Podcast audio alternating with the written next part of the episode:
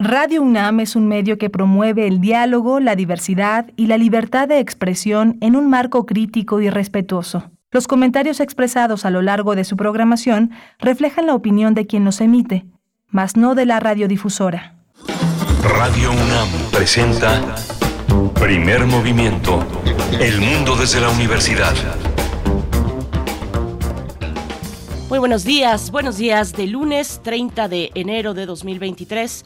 Son las 7 con 5 minutos de la mañana. Muy buenos días desde Ciudad de México. Les estamos saludando. Inicia primer movimiento. Rodrigo Aguilar se encuentra en cabina en la producción ejecutiva en compañía de Andrés Ramírez en la operación de los controles técnicos en la consola. Violeta Berber en la asistencia de producción. Tamara Quiroz les saluda en redes sociales. Y aquí en los micrófonos, Berenice Camacho. Esta mañana no estará Miguel Ángel Quemain. Le mandamos un abrazo. Ojalá que mañana se pueda reincorporar a este espacio, espacio matutino de Radio UNAM.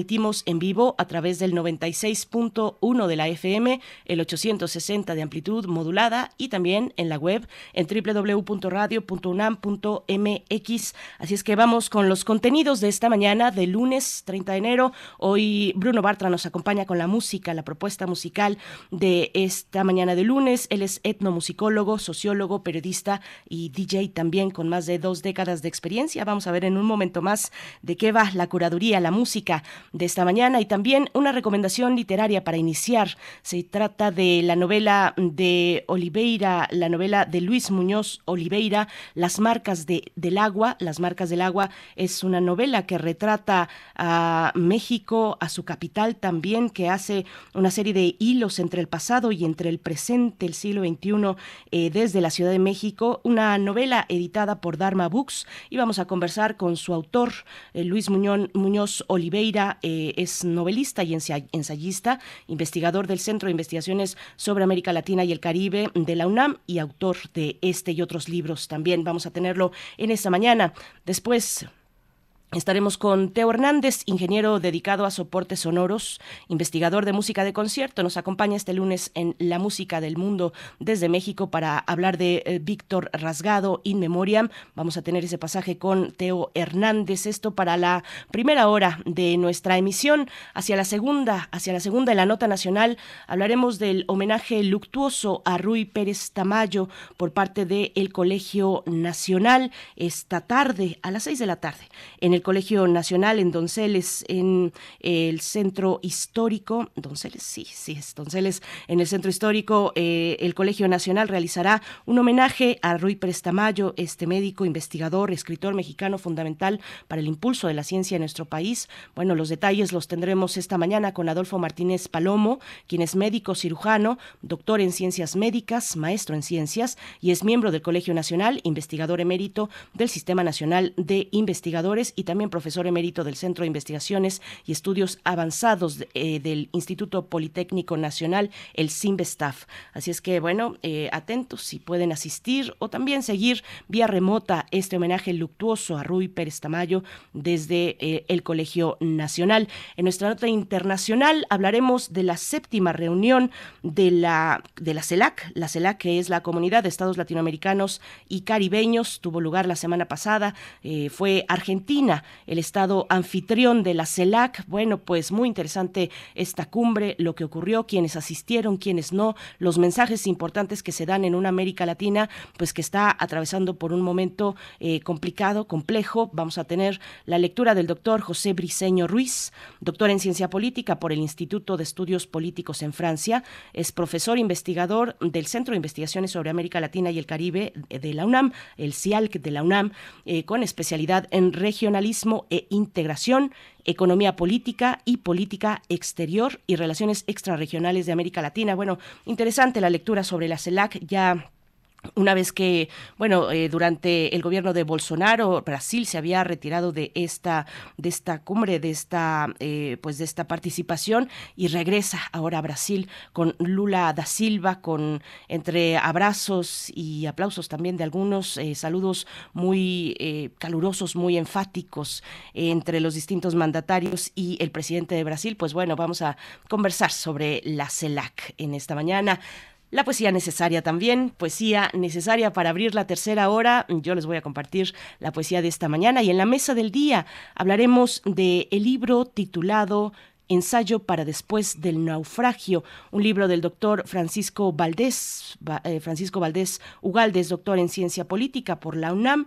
Actualmente es investigador titular del Instituto de Investigaciones Sociales de esta casa de estudios y es presidente del Consejo Superior de la Flaxo, miembro del Sistema Nacional de Investigadores. Con este, este libro que nos presenta este libro eh, que publica mm, eh, Debate, es Debate quien publica este libro y bueno, que da un, es un análisis, un análisis desde la teoría política sobre que, en qué momento estamos actualmente con respecto a las democracias en el mundo, cómo llegamos a este punto y qué eh, se prevé para el futuro más próximo en cuestiones de representatividad, en cuestiones de mercado y democracia, en fin, de desarrollo, de bienestar, eh, de bien común. Bueno, pues es interesante el, eh, esta investigación que realiza Francisco Valdés Ugalde. Lo tendremos aquí para la mesa del día y hacia el cierre Hacia el cierre esta mañana, la presencia de la doctora Clementina Equigua en Biosfera en Equilibrio nos hablará del cubrebocas, los microplásticos y el medio ambiente. La doctora Equigua es doctora en ciencias por la Facultad de Ciencias de la UNAM y también es divulgadora científica desde el Instituto de Ecología también de la UNAM. Pues bueno, esos son los contenidos de esta mañana, diversos, interesantes. Hay de todo un poco para esta mañana de lunes, que es ya, bueno, se ve eh, la extinción de este primer mes del año. Ya el día de mañana es el último día. Pues bueno, inicia eh, febrero en esta semana y así les acompañamos para iniciar, para iniciar, eh, pues ya vísperas del segundo, del segundo mes del año. Nosotros vamos a ir con música, vamos con la curaduría musical. ¿De qué trata? ¿De qué va la música? la propuesta musical que nos hace Bruno Bartra en esta mañana y también les invitamos a participar en nuestras redes sociales, arroba P Movimiento en Twitter y en Facebook, Primer Movimiento UNAM. Vamos con Bruno Bartra. Curadores musicales de Primer Movimiento. Hola, muy buenos días Berenice y Miguel Ángel y muy buenos días a todo el auditorio de Primer Movimiento. Aquí Bruno Bartra de nuevo con una selección musical para este lunes y en esta ocasión eh, eh, me enfoco en, digamos, perspectivas contemporáneas principalmente de música mexicana y algo latina, latinoamericana. Entonces vamos a empezar con una pieza muy curiosa de un cuarteto eh, medio psicodélico, medio shoegaze de Austin, Texas, pero bueno, conformado por, por hijos de migrantes mexicanos, que es el grupo como Las Movies, e hicieron una versión de esa eh, cumbia de los monjes, una cumbia sonidera que salió hace un par de décadas, eh, bastante curiosa. Esta versión es aún más curiosa, diría yo, porque eh, dentro de esa línea muy sonidera entra toda esta psicodelia rockera. Entonces es bastante, bastante interesante. De ahí nos vamos a ir con un gran proyecto de Puebla que se llama Palma Sur. en esta ocasión una colaboración que hicieron con, con el cantante Carlos Railen. Eh, la pieza se llama Qué Monito y, y es, lo interesante es que bueno, es, es el, el, género de la banda principal de Palma Sur, que es el lo-fi rock. Eh, pero aquí le integran elementos del corrido tumbado, entonces en medio de ese sonido de baja fidelidad entran las tubas y, las guitarras eh, eh, tejanas, este, entonces bueno, tiene un sonido muy singular y muy contemporáneo. Eh, de ahí nos vamos a ir a la pieza Háblame de ti de, de Vera Pedro, eh, que es un cantante de la Ciudad de México, era, era parte de la banda de rock alternativo o de rock and roll, digamos, Passage, eh, pero ya en su proyecto solista eh, va desde el jazz hasta el rock con algunos ritmos latinoamericanos, que es precisamente lo que se, lo que se escucha en esta pieza Háblame de ti. tiene, tiene tintes que de pronto hasta remiten casi al bolero, eh, un jazz latino eh, pues muy, muy suave, pero todo bajo un sonido de, de un rock eh, pues suave y con tintes incluso de reggae por ahí. Es además una producción de, de, de Adanovsky, entonces también se escucha el sello de este músico en la producción de la pieza de Vera Pedro, Háblame de ti. Luego escucharemos una pieza llamada Café conmigo de un dueto de, eh, de una argentina y una uruguaya en la Ciudad de México. El dueto se llama Escarlata y es una pieza que va entre, digamos, este nuevo folk, esta nueva vertiente del folk con tintes de pop eh, y en esta ocasión también un, una, pues un ritmo de bolero muy presente, ¿no? Entonces interesante una nueva visión de, de la música mexicana, lo que son esas cuatro piezas y ya la última pieza eh, será la, la, pieza de Hitkin.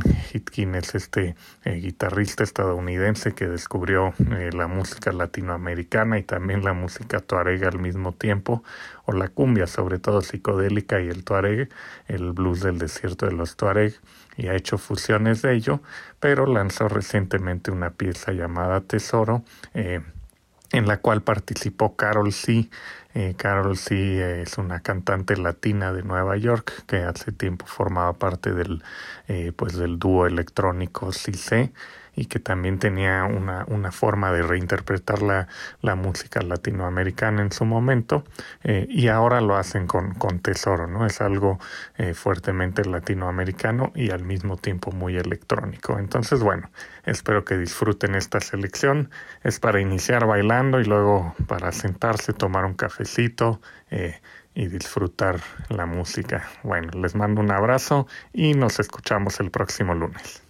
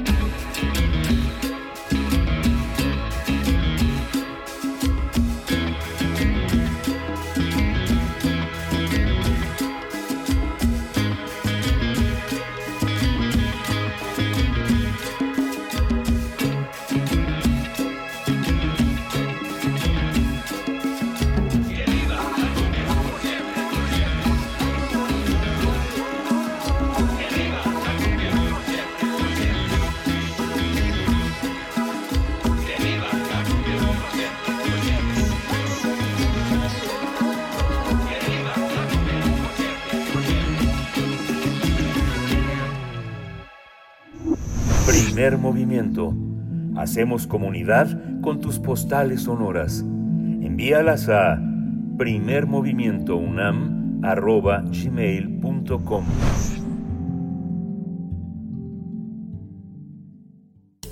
Toma nota y conoce nuestra recomendación literaria.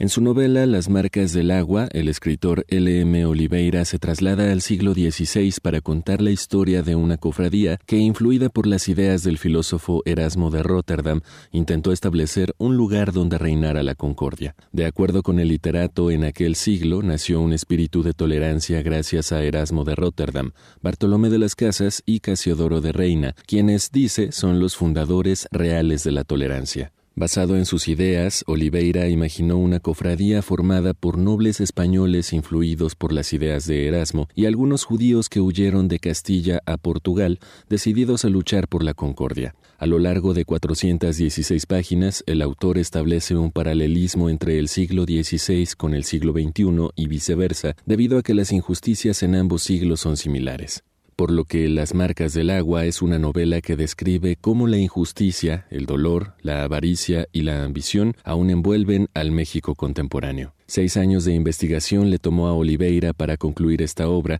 que cuenta con un arduo trabajo de documentación histórica, donde analizó los viajes de Hernán Cortés, que lo llevó a atravesar selvas y ríos, así como la trayectoria de Luis de Carvajal, el primer gobernador del nuevo reino de León, al que en la novela hace miembro de la cofradía secreta. El autor aclara que no es historiador, y sin embargo le encanta la historia, porque es lo que le inspiró a realizar esta novela, donde también echa raíces de su imaginación. Esta mañana tendremos una conversación sobre esta novela. Para ello nos acompaña Luis Muñoz Oliveira, novelista y ensayista, investigador del Centro de Investigaciones sobre América Latina y el Caribe de la UNAM, autor del libro Las marcas del agua. Muy buenos días, bienvenido Luis Muñoz Oliveira. Te saluda Berenice Camacho en esta mañana aquí en Primer Movimiento. ¿Cómo estás? Muy bien, muy buenos días. ¿Qué tal? Gracias por invitarme. Al contrario, Luis, pues gracias por estar aquí. Las marcas del agua, las marcas del agua es el libro del que estamos, del que estaremos hablando, editado por Dharma Books. Es un libro, pues fuerte, eh, Luis Muñoz Oliveira, un libro fuerte que abre, abre heridas, remueve cenizas, cenizas sobre cenizas. Además, México, su capital, sus tragedias, sus claroscuros. Vas al pasado, buscas explicaciones para el presente. A ver, cuéntanos un poco cómo realizas, o sea, te vas tan lejos a un lugar tan remoto como el siglo XVI, eh, el proceso de la conquista, eh, la, colonia, algunos de sus personajes. ¿Por qué decides hurgar en ese punto de nuestra historia y qué luces arroja para entendernos en nuestro presente, Luis? Mira, eh, la, introducción que hicieron me parece fantástica y, y lo que yo les puedo añadir es lo siguiente. Yo tengo la sospecha, pero es una sospecha que no es teórica, es una sospecha literaria, vamos a decir, de que en el siglo XVI que es el siglo en el que se fundó pues México y, Latinoamérica en general, gracias a este proceso violento de conquista y de, imposición de una, nueva cultura, idioma, religión, ahí se encuentran las raíces de lo que padecemos el día de hoy. Yo creo que, que esa que esa conquista dejó unas cicatrices muy profundas en el México de entonces y el actual, y que son cicatrices que no nos hemos abocado a tratar de curar. Y por lo tanto, están ahí eh, hace 500 años y pues obviamente, perdón por la imagen, supurando, porque nadie las ha curado. Entonces, yo creo que de alguna y claro, esa es una explicación eh, pues simplista. Por supuesto que lo que México es hoy es, es el resultado de un proceso pues de muchísimos siglos, no solamente del 16. Pero yo creo que el 16 pues es ahí donde se sientan las, las bases. Vamos a pensarlo así y por eso es el título de la novela, de un gran diluvio que vino y arrasó todo y dejó pues las marcas del agua. Entonces nosotros estamos, nosotros vivimos en esas marcas que dejó ese diluvio. Entonces por eso fui al 16. Yo creo que, que ahí hubo, se ejercieron unas violencias que todavía repercuten hoy en el siglo XXI y además eh, ciertas formas. Yo creo, yo creo que hay parte de, los símbolos también de, lo que sucedió entonces que se repiten hoy hoy en día. Digo, ya sé que estamos en horario matutino, pero por dar un ejemplo, en el, en el siglo en el siglo XVI hay, hay pasajes pues muy famosos, por ejemplo, aquel en el que Cortés, furibundo porque sospecha de una conjura contra él en medio de la selva por Tabasco, pues manda colgar a los príncipes que llevaba cautivos, entre esos a los cuelga de un árbol para que para terminar con la supuesta sublevación. Y pues digamos, la imagen del ahorcado es una imagen que se repite muchísimo en nuestros días también, como una señal para ponerle límites a los otros, ¿no?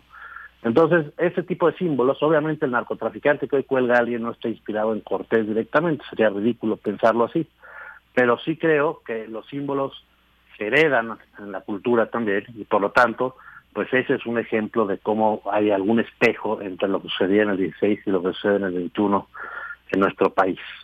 Así que por eso me fui a Orgaz en ese signo. Y te vas un poquito antes, incluso el inicio me llama mucho la atención, eh, Luis, en el inicio te vas al centro mismo, al punto de la cuestión, no te vas por las ramas, nos llevas directo desde el inicio, me llamó la atención ese, esa manera de, esas referencias, esos relatos en la cultura mexica, eh, eh, una descripción sobre algunas tragedias que se ciernen sobre, además sobre entidades femeninas, eh, entidades eh, femeninas que eh, terminan muertas o hechas pedazos, perseguidas por, por quedar embarazadas, por ejemplo, el Iztaccíhuatl, nos hablas de, de, la, de la narración, nos haces la narración del Iztaccíhuatl, unes también ahí la cuestión de, de Coyolxauqui, de, su madre, de Coatlicue, todos estos eventos, actos violentos que crean el cosmos, una dualidad de destrucción y de creación y que los narra una joven, Juana, una joven española que ya en Ciudad de México, eh, eh, Juana remata además esa, esa primera parte del libro, remata con sus propias memorias de acoso, de vulnerabilidad en la capital. Cuéntanos un poco de ese inicio, de la violencia, del origen de la, de la mujer en México. Pues sí, es que buscando esas raíces también la novela pues es, refleja no solo la, de, la realidad del XVI, sino al revés. Es una novela del siglo XXI que tiene una búsqueda bastante larga en el siglo XVI, pero como bien dice Berenice, pues hay varios personajes, en realidad son tres principales, cuyas vidas suceden en el siglo XXI. Juana Vicente, que es una periodista española, Teodoro Villalpando, que es un historiador, que es el que nos ayuda a irnos al siglo XVI, y luego un muchacho que se llama Juan Miquixli, que, que nace en, en, la, en Ciudad Mesa y tiene una vida pues especialmente interesante. El caso de Juana, Juana llega a México después de haber, eh, ella nació en España, vino a México muy pequeña, se volvió a España y regresa, así que habla perfectamente mexicano, lo cual a mí como escritor me ayuda muchísimo a no tener que estar este castellanizando, bueno, más bien españolizando su, su habla aunque a veces le sale alguna que otra cosa. Ella llega y se había olvidado de cómo era la violencia en las calles y en la vida cotidiana contra las mujeres. Y entonces ella está muy, este, pues alarmada, asqueada, sorprendida del, del acoso callejero, del piropo vulgar que, que sin ninguna duda padece todos los días cuando sale simplemente al mercado.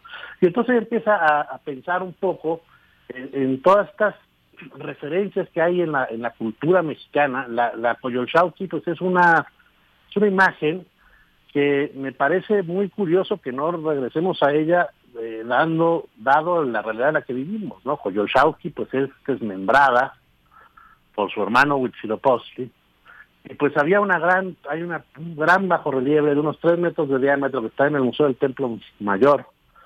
Ese, estaba puesta esa piedra al pie de la pirámide, los sacerdotes cuando subían a la pirámide pues pasaban por ella y pisoteaban a la Coyolxauhqui desmembrada y luego cuando sacrificaban a los guerreros enemigos y a los animales en la cima de la pirámide, pues la sangre escurría y bañaba a la Coyolxauhqui. Entonces Juana se pregunta, pues bueno, es que ahí está, ahí están las mujeres desmembradas desde, desde el origen de, la narración, de la creación del cosmos, de, de los nahuas, de los mesoamericanos, ¿no?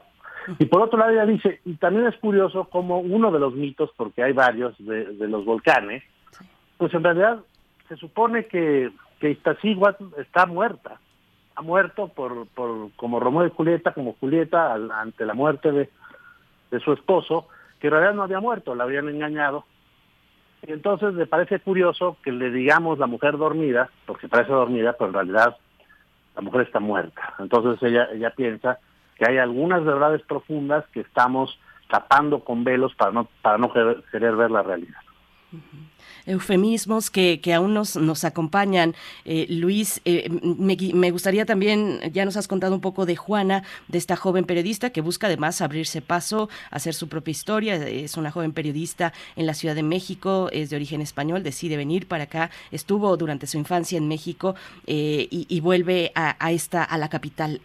Este otro personaje, eh, Teodoro eh, Villalpando, háblanos un poco de él porque es el personaje que precisamente a través de él haces este puente entre el, entre el pasado y el futuro, eh, y el presente, perdón, entre el siglo XVI y el siglo XXI. Este personaje que es un investigador y que, por cierto, hay ahí acusaciones de plagio y esas situaciones que, bueno, también nos podemos mirar en este momento mm, a través de, de un personaje como este. ¿Cómo, cuéntanos un poco de él.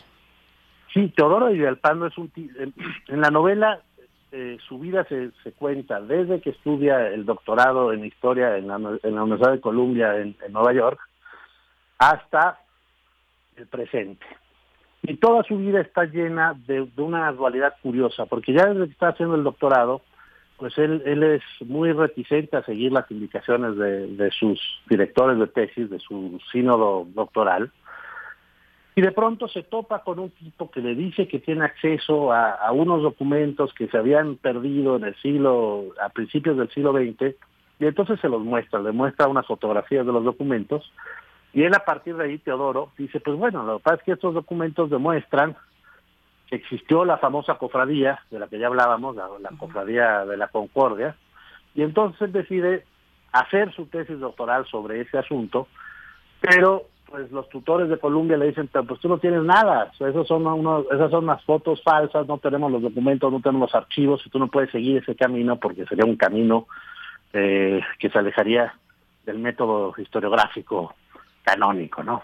Y entonces él los manda a volar y decide seguir por ahí y por lo tanto no logra conseguir su, su doctorado. Y, y bueno, para no hacer el cuento largo, ahí está la novela, pues toda su vida es él eh, camina en el límite entre los documentos que podrían probar cosas y los documentos que son o quizá suplantaciones o quizá objeto de su mera especulación.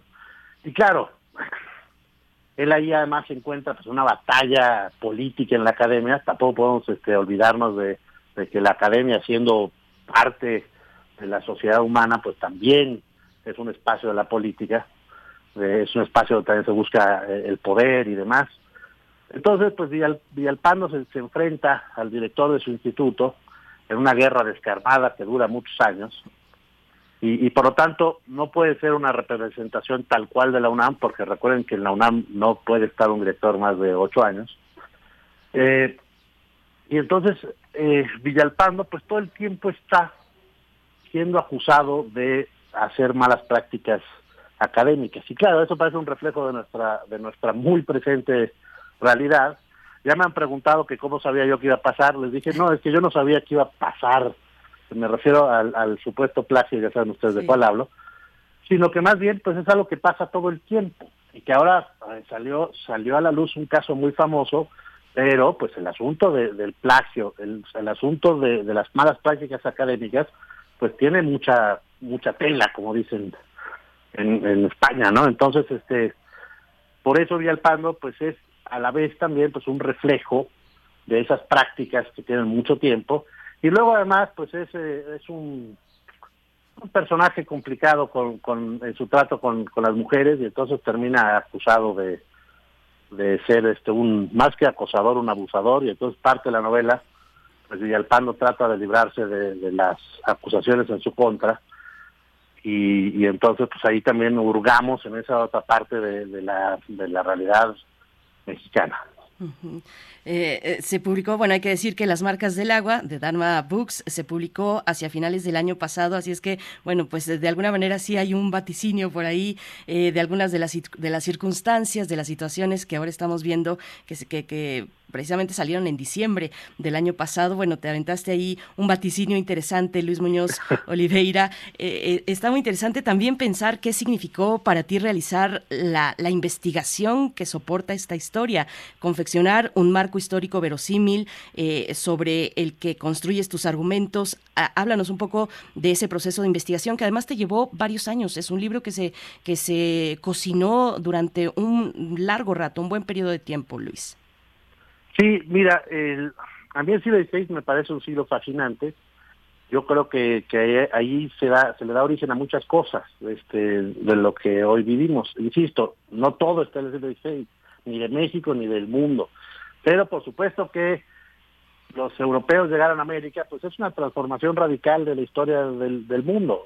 Y no vamos a discutir si fueron los primeros en llegar o si pudieron haber llegado de mejor manera. Eso eso creo que no es relevante o, no totalmente relevante. Lo que es un hecho es que marcaron un parteaguas en la historia de América, sin duda alguna, y de Europa y del mundo en general. Pero también es el siglo, por ejemplo, a finales del siglo XVI se termina de escribir el Quijote, ¿no? O sea, digamos, el Quijote, que si bien se publica en la primera década del XVII, pues es un hijo del XVI. Este, y bueno, ya ni hablemos de todo lo que sucedió en, en América. Eh, en nuestra tierra, lo que entonces era Nueva España, pues se fundaron, a la vez que, se fundaron instituciones como universidades, eh, parras, este, viñedos, ¿no? Piensen ustedes que el primer viñedo de América está ahí al norte, en Parras, 1597, si no me equivoco. Y, y, a la vez de, del nacimiento de todas las instituciones, pues también este se, se humillaba, se violentaba, se masacraba, a los habitantes de estas tierras, ya fuera por violencia directa, como puede ser este, en las encomiendas que básicamente esclavizaban a las personas, pero también de manera indirecta, o sea, digamos que el, maltrato y la falta de, reconocerlos como seres humanos plenos, pues por supuesto que, que, llevó a violencias inauditas.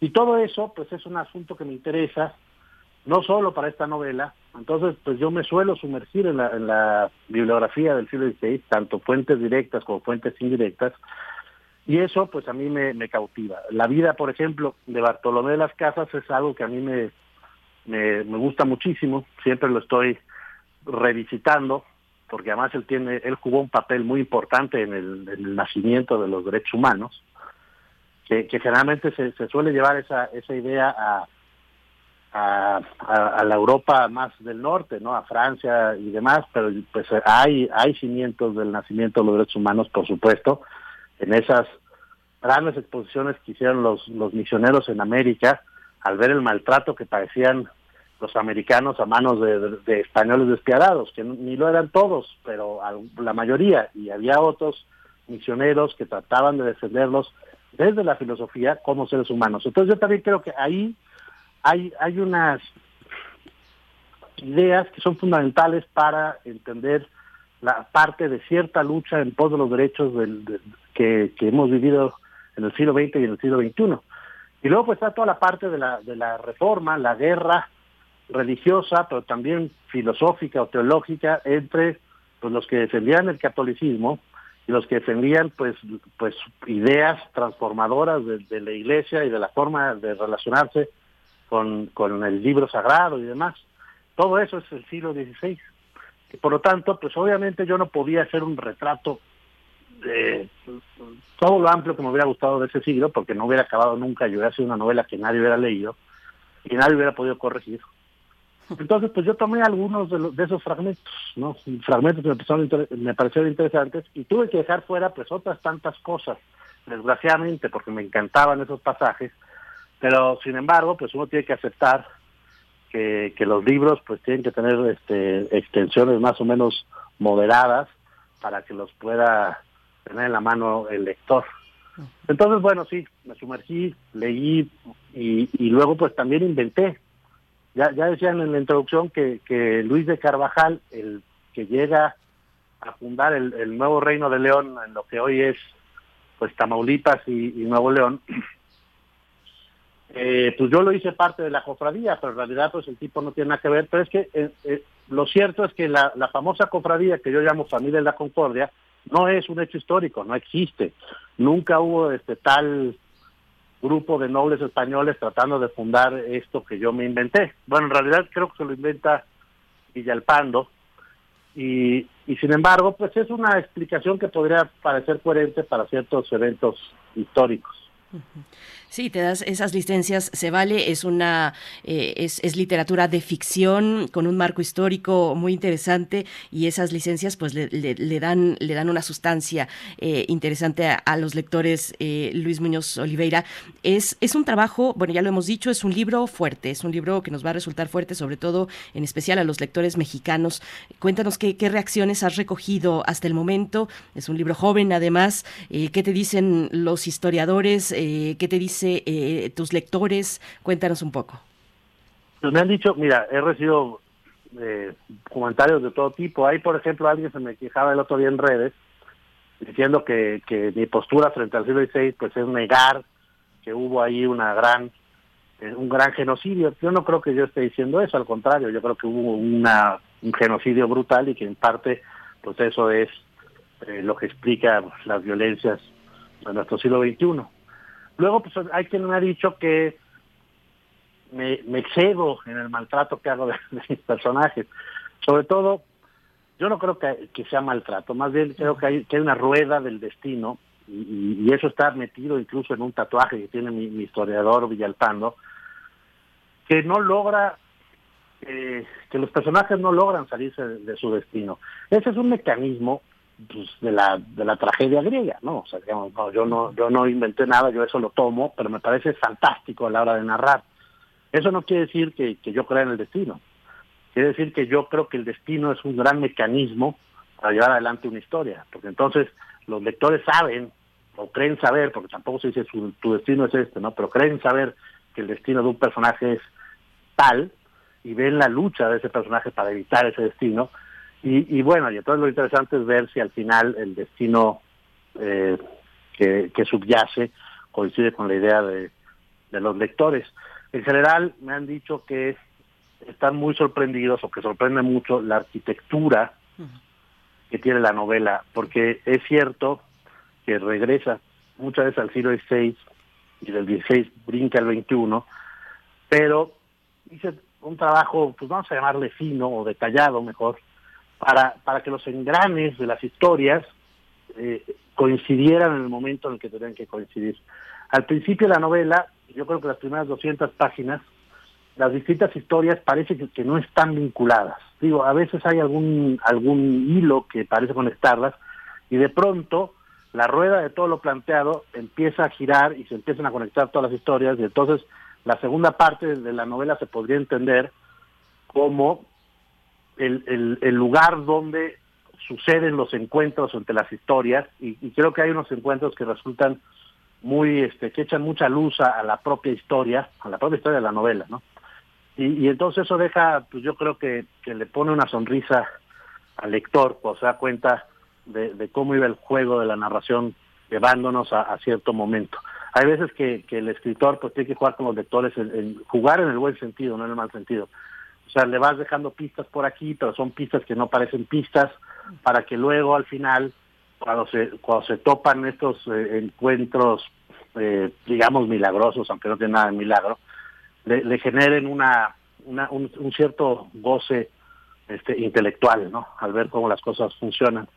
Entonces, eh, en general, estas han sido las apreciaciones Qué interesante, Luis. Eh, pues se lo dejamos a los lectores, se lo dejamos al público, las marcas del agua por Dharma Books, que ya se puede encontrar en todas las librerías. Luis Muñoz Oliveira, te deseamos lo mejor con eh, en esta travesía y bueno, estaremos ahí pendientes de pues de eso, de los de las reacciones, de los comentarios que van saliendo mm, acerca de las marcas del agua. Muchas gracias, Luis Muñoz. Muchas gracias a ustedes y gracias por el espacio.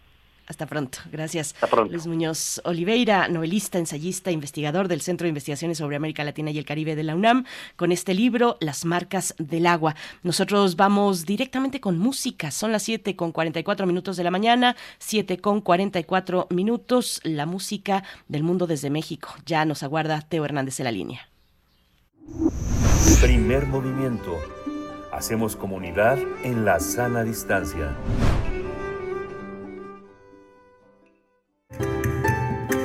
La música del mundo desde México. Qué gusto saludarte esta mañana. Teo Hernández, ingeniero dedicado a los soportes sonoros, investigador de música de concierto, colaborador de primer movimiento, para hablar de música, de música desde México con Víctor Rasgado, In Memoriam, Víctor Rasgado, compositor mexicano. Teo Hernández, eh, con el gusto de saludarte. Eh, pues hoy no está Miguel Ángel Quemain, te deja sus saludos también, Teo. ¿Cómo estás? Ay, Berenice, pues qué gusto. Miguel Ángel, saludo ahí a la distancia, todo el equipo de primer movimiento. Ay, Berenice, pues, pues fíjate que estamos muy tristes. La verdad sí es una cosa que nos, que nos dolió mucho. Víctor Rasgado, un compositor joven, eh, absolutamente talentoso, generoso, el 18 de enero nos enteramos de su muerte, ¿no? O sea, él había estado enfermo, pero bueno, su muerte fue, digamos, bastante repentina en este sentido. Él murió a los 63 años y, y deja un vacío muy grande en México. ¿Por qué deja un vacío Víctor Rasgado? Bueno, no solamente era un gran compositor, repito, sino también era, era una persona que participaba de las actividades musicales de la, de la comunidad y apoyaba en muchos sentidos. Entonces, una, un pequeño esbozo biográfico de, de Víctor Rasgado él, él nació aquí en la Ciudad de México en 1959, pero venía de una familia oaxaqueña y como y como y como pues ya saben todos los oaxaqueños y todos los que venimos de alguna familia oaxaqueña, eso no se quita, ¿no? O sea, uno se siente oaxaqueño aunque haya nacido en otro lugar. Y él, en este sentido, siguió toda su vida eh, relacionado con, con Oaxaca, como ahorita vamos a comentar. Él después estudia en la Escuela Nacional de Música de la, de la UNAM y, y, al mismo tiempo estudia historia en la Universidad Autónoma Metropolitana, o sea, tenía dos carreras, ¿no? Él después estudia en la Royal Academy de Londres, en el Conservatorio de Milán Giuseppe Verdi y en la Academia Quillana de Siena con Franco Donatoni. Ahí Franco Donatoni hizo una influencia muy importante en su vida, en su música, y se convierte en un amigo, de tal suerte que cuando después Víctor Rasgado organiza algunas este, actividades musicales, eh, básicamente pedagógicas y de concierto, invita a Franco Donatoni varias veces. Él es, eh, tiene becas del INBA, de la Secretaría de Educación Pública, del, FONCA, asimismo tiene varios premios y reconocimientos por sus composiciones pues en Grecia, Italia, España, principalmente en Italia trabaja trabaja mucho, ¿no? Y hace, eh, le gusta la ópera, pero es un reformador de la ópera. Eh, sus, sus óperas muchas veces son óperas cortas, eh, no con muchos personajes, eh, no, no es el, el, el, gran aparato que, que podríamos imaginar de la ópera del siglo XIX, sino cosas mucho más, mucho más concretas, más este con un con un lenguaje musical sumamente moderno, pero siempre conservando los elementos que tienen que ver con una narrativa dramática y que sea esto de forma eh, musical, ¿no? O sea, es teatro teatro musical. Y aquí es muy interesante, hace dos óperas dos pequeñas óperas, una El Conejo y el Coyote de 1998-1999, en las cuales colabora con Toledo. Toledo hace una serie de diseños, eh, Toledo, el famoso grabador, este artista plástico oaxaqueño, y es una leyenda, una leyenda que le contaban a Toledo cuando era niño, la del Conejo y el Coyote. Él también eh, colabora en otra ópera posteriormente, La muerte pies ligeros, con el mismo Toledo, y son, son obras sumamente interesantes eh, porque tienen, repito, esta, esta idea del de, arco dramático, pero con una música moderna, con una música nueva. Alguna vez que le pregunté, oye, este, ¿por qué en una ópera de niños tienes un lenguaje que podría ser serial y moderno? Me dijo, me respondió de dos formas. Una, la ópera eh, la, musicalmente hablando, pues puede llegarle a cualquiera. Y en segunda, porque es mi lenguaje. O sea, yo no voy a intentar adaptarme a un, a un lenguaje, digamos, más convencional, porque estaría falseando mi propia música. Eh, bueno, no sé, creo que ya mm, hablé mucho, pero eh, él fue un gran maestro. Sus alumnos eh, están actualmente en, el, en, el, en la escena en la escena musical. Él logró tener un lenguaje propio musicalmente hablando que es inconfundible. Es mexicano por un lado, es moderno por otro lado y además es este sumamente sumamente bello. Es un lenguaje complejo porque repito, no hizo concesiones. Tenía un pensamiento muy abstracto en este sentido. Sus estructuras musicales siempre estaban basadas en números y en series. Era muy obsesivo en este tipo de cosas. Entonces podemos encontrar armonías en secciones áureas, eh, digamos, disposiciones de, de elementos musicales en, en, progresiones numéricas, incluso en series, la, las notas que usaba muchas veces estaban eh, relacionadas con, matrices generadoras de, de notas. Pero bueno, todo esto suena muy complejo, pero la idea es cualquiera que las use que haga que haga música, que haga música interesante. Y la música de él con toda esta digamos complejidad que estoy narrando, era una música que llegaba, o sea, era una música que si uno se sentaba y la escuchaba, tenía tenía un sentido eh, artístico. Lo que vamos a escuchar a continuación es una obra para piano, de, digamos, no de las de uno de los primeros discos que, que se hicieron aquí en México, un disco que hizo en colaboración con eh, su gran amigo Juan Trigos, y es eh, una obra para piano, repito, que se llama Seis gestos sobre las cuartas y toca Luca y Antone. Aquí vamos a poder ver, quizá no todavía este, este modernismo, pero sí vamos a encontrar un, un, una persona que, que ya se ve que tiene un, un lenguaje propio. Teo Hernández, eh, te, escucho y, pienso en lo angustia o, me angustia pensar pues en la serie de oportunidades que se nos pasan de largo, oportunidades de promover la composición mexicana, esas oportunidades que dejamos ir, que se nos escapan, que no llegan por múltiples razones, no reparar realmente en que eh, pues en este mes hemos perdido a un interesante compositor mexicano, Teo Hernández. Bueno, es un tema que ahí está, que es que es un tema complejo. Eh, me gustaría también, bueno, eh, que nos comentaras al respecto y que nos comentes también sobre la beta electroacústica de Víctor Rasgado. Cuéntanos un poco de esa parte. Es una propuesta eh, para, para la actualidad también, su, su composición, su música. Cuéntanos un poco. Ay, Berenice, voy a, voy a retomar lo primero que dijiste, si me permites, al principio. Creo que, que debemos estar más atentos en la cuestión de los compositores contemporáneos eh, digo, antes de responder tu pregunta, eh, ¿por qué? Porque, como dices tú, perdemos oportunidades de ver a estos compositores en vivo. Tenemos, eh, y no solo compositores, gente valiosa que está produciendo y que de alguna forma queda fuera del, del, del panorama, llamémoslo así, popular o comercial. Y luego, cuando lamentablemente fallecen, eh, los recordamos y decimos, híjole, ya perdimos a fulano, y ya perdimos, y, y sí, ya lo perdimos, pero pudimos haberlo visto en vida. Con eh, Víctor Rasgado tenemos, tenemos a una persona que, que lamentablemente se nos ve y que estaba dando mucho. En lo que, eh, lo que te... Mm, la cuestión electroacústica es, eh, es algo importante.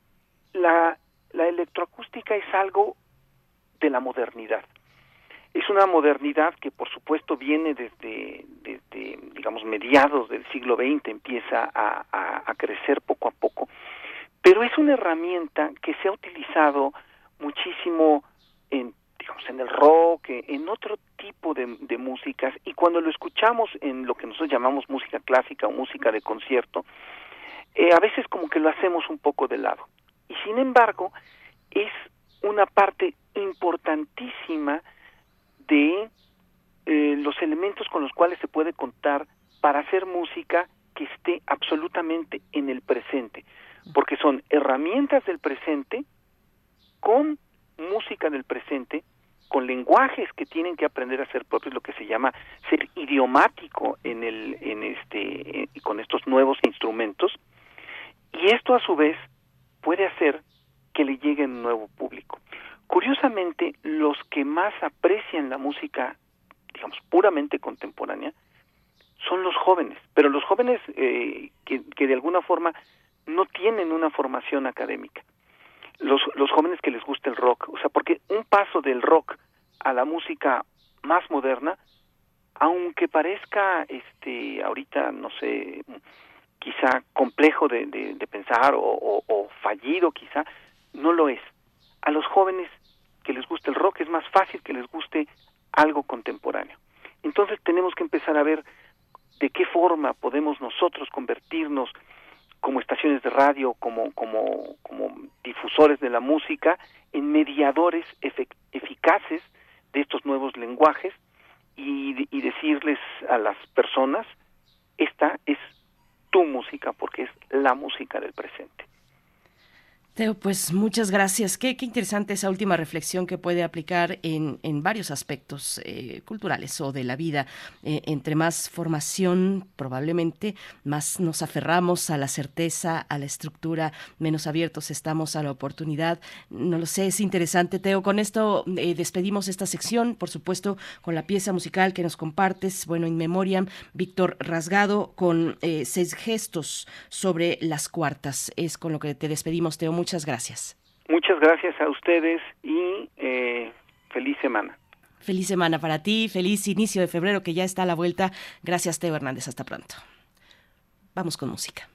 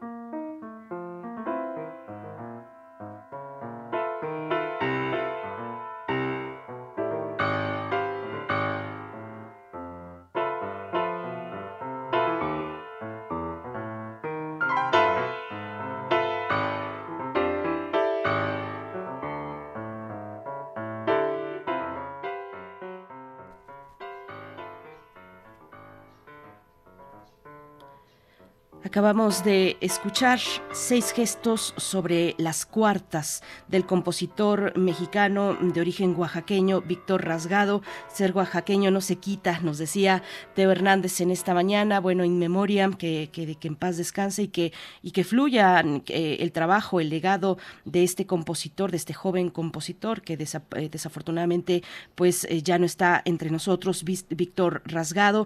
Nos dice por acá, refrancito, dice con mucha atención escuchando a Teo Hernández y sobre la obra de Víctor Rasgado, a quien debo reconocer no conocía, pero el sábado por la mañana, camino al centro, íbamos escuchando en Radio UNAM El Conejo y el Coyote, encantados de la vida con esa ópera, mis niños súper atentos, dice el refrancito. Bueno, pues ahí está para que eh, quede pues en este en, en, la memoria también de este de este espacio y también de Radio UNAM eh, pues el paso de un de un compositor como este de un joven compositor Víctor Rasgado hay otros comentarios en la audiencia bueno, que ya nos agarró en realidad el corte de la hora. Saludos Alfonso de Alba Arcos por acá, nos decía, nos decía buenos días. José Ramón Ramírez dice que estupenda lectura, qué interesante, habla de las marcas del agua de Luis Muñoz Oliveira. Eh, y bueno, eh, estaremos con ustedes eh, a lo largo de las siguientes dos horas y también con la oportunidad de leer sus comentarios. Tal vez, bueno, pues sigan enviándolos a nuestras redes sociales. 7 con 59 minutos. Vamos al corte. Una joven provinciana dueña de una pequeña mercería descubre que alguien ha pisoteado deliberadamente las petunias que rodeaban su establecimiento. Sorpresivamente, un muchacho se presenta y le confiesa que cometió esa falta por el bien de ella. Nada que sea grande o importante puede traspasar nunca una doble fila de petunias. Por eso vive usted sola con su canario y está empezando a detestarlo. Detestar a mi canario. Le tengo un gran cariño. En secreto, señorita Simple, quisiera usted que se atragantara con el alpiste. De la colección de ficción sonora de Radio UNAM, Memoria del Mundo de México de la UNESCO 2021, presentamos El caso de las petunias pisoteadas. Adaptación de la obra de Tennessee Williams. Sábado 4 de febrero a las 20 horas por el 96.1 de FM y en www.radio.unam.mx. Radio UNAM, Experiencia Sonora.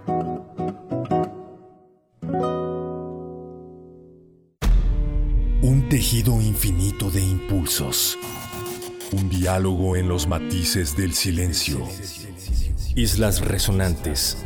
Pensar el mundo a través del sonido. Sesiones de escucha y diálogos en torno al sonido. Con Cintia García Leiva. Islas Resonantes. Miércoles a las 4 de la tarde, después del corte informativo. Repetición, sábados a las 19 horas, por el 96.1 de FM. Radio UNAM. Experiencia sonora. Habla Alejandro Moreno, presidente nacional del PRI. Los priistas impedimos la destructiva reforma electoral del gobierno y detuvimos su intento de controlar a nuestro país. Lo dejamos claro desde el principio. El INE y el Tribunal Electoral son intocables. Una vez más demostramos que la oposición es más grande que Morena y sus aliados y lo que dice el PRI lo cumple. Con la democracia nadie se mete. PRI. Los nazis crearon las metanfetaminas para convertir a sus soldados en seres incansables y deshumanizados. Bajo su efecto, el ejército nazi inicia la peor guerra de la historia y crea los campos de exterminio.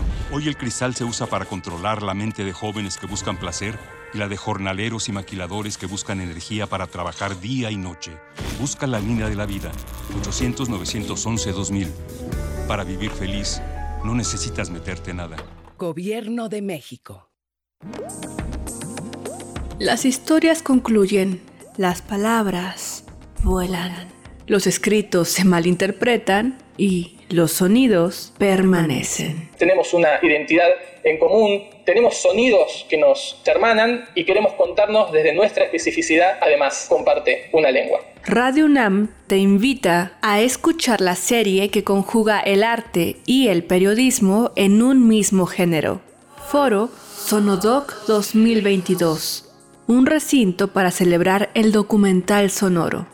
Todos los viernes de febrero a las 17 horas por el 96.1 de FM. Un archivo sonoro para representar el presente. Radio UNAM, Experiencia Sonora.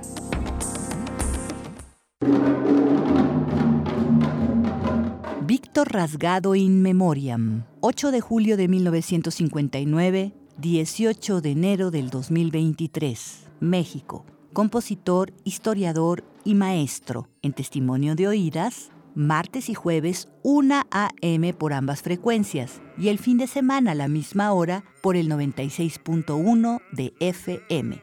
Hasta el 12 de febrero. Radio UNAM, Experiencia Sonora.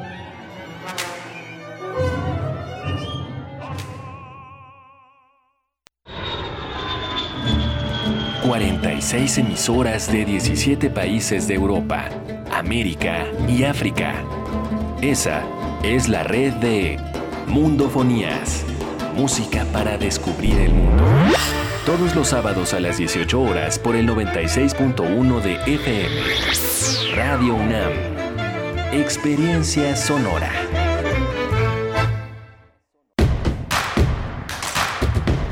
Encuentra la música de primer movimiento día a día en el Spotify de Radio UNAM y agréganos a tus favoritos.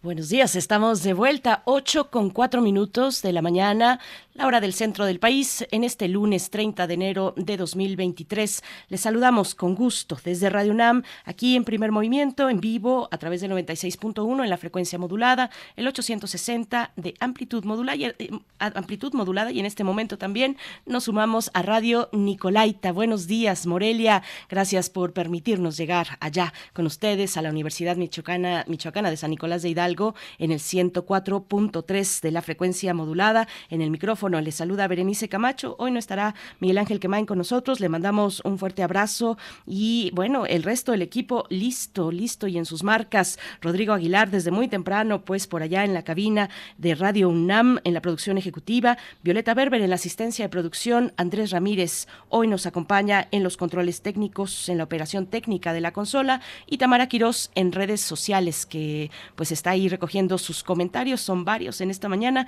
Quisiera destacar alguno por acá, eh, bueno, uno muy importante porque nos lo recuerda Mayra Elizondo, dice, eh, hoy iniciam, eh, iniciamos las clases del semestre 2023-2 en la UNAM, que sea un semestre de aprendizaje, de retos, satisfacciones y alegrías, tomemos lo mejor de este privilegio que es la educación pública y retornémosle nuestro mejor esfuerzo con ética y generosidad.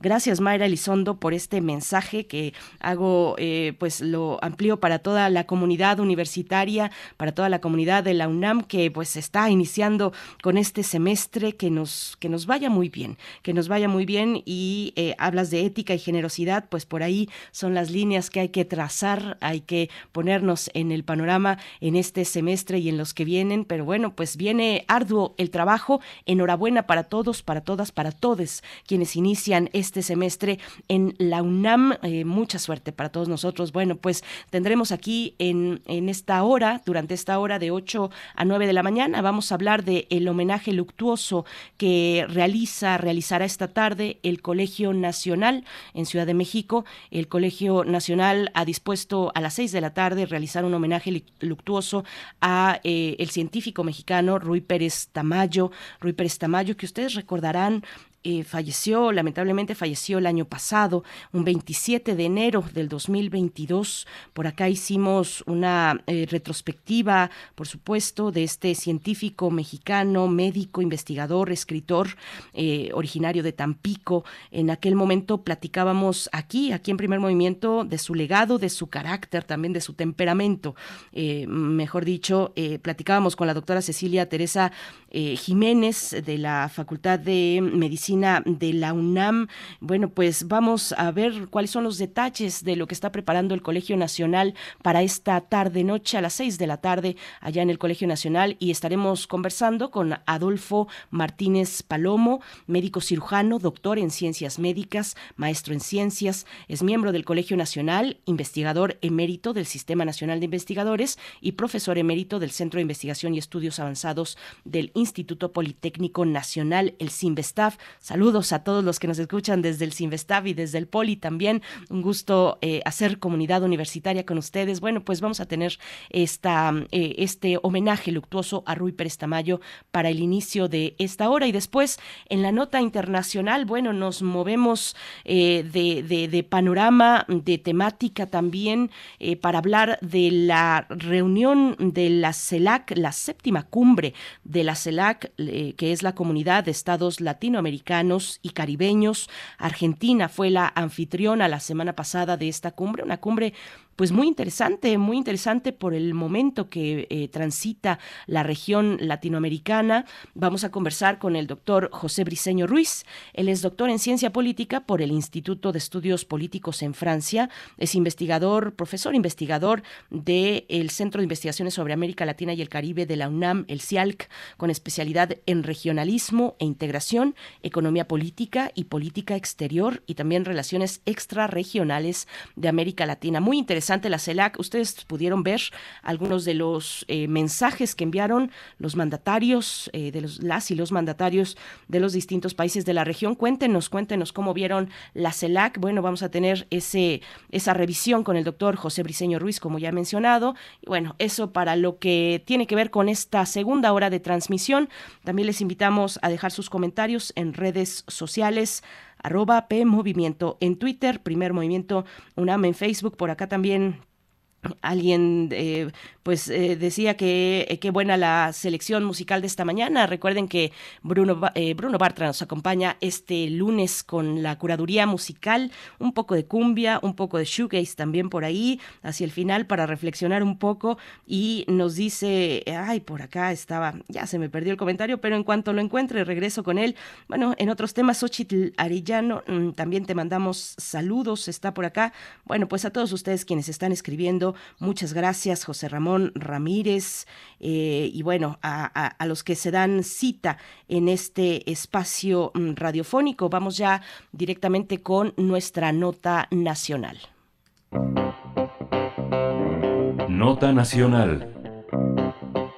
Rui Pérez Tamayo, miembro de El Colegio Nacional, falleció el 26 de enero de 2022 en la ciudad de Ensenada, Baja California, en compañía de su familia. Su trayectoria es invaluable porque desarrolló su trabajo en los campos de la medicina, la divulgación científica y la filosofía de la ciencia. Sobre estos temas, Rui Pérez Tamayo publicó más de 170 artículos científicos y 87 libros, entre títulos propios y colaboraciones, de los cuales más de 50 títulos fueron editados por el Colegio Nacional. Rui Pérez Tamayo, médico, investigador y escritor, destacó como uno de los impulsores más importantes de la ciencia en México y combinó su labor científica con la divulgación. Además, guió a miles de alumnos en su educación universitaria y fundó la unidad de patología de la Facultad de Medicina de la UNAM en el Hospital General de México. Fue reconocido con el Premio Nacional de Ciencias 1974 y el Premio Aida Weiss 1986, entre otros. Cabe destacar también que el 27 de noviembre de 1980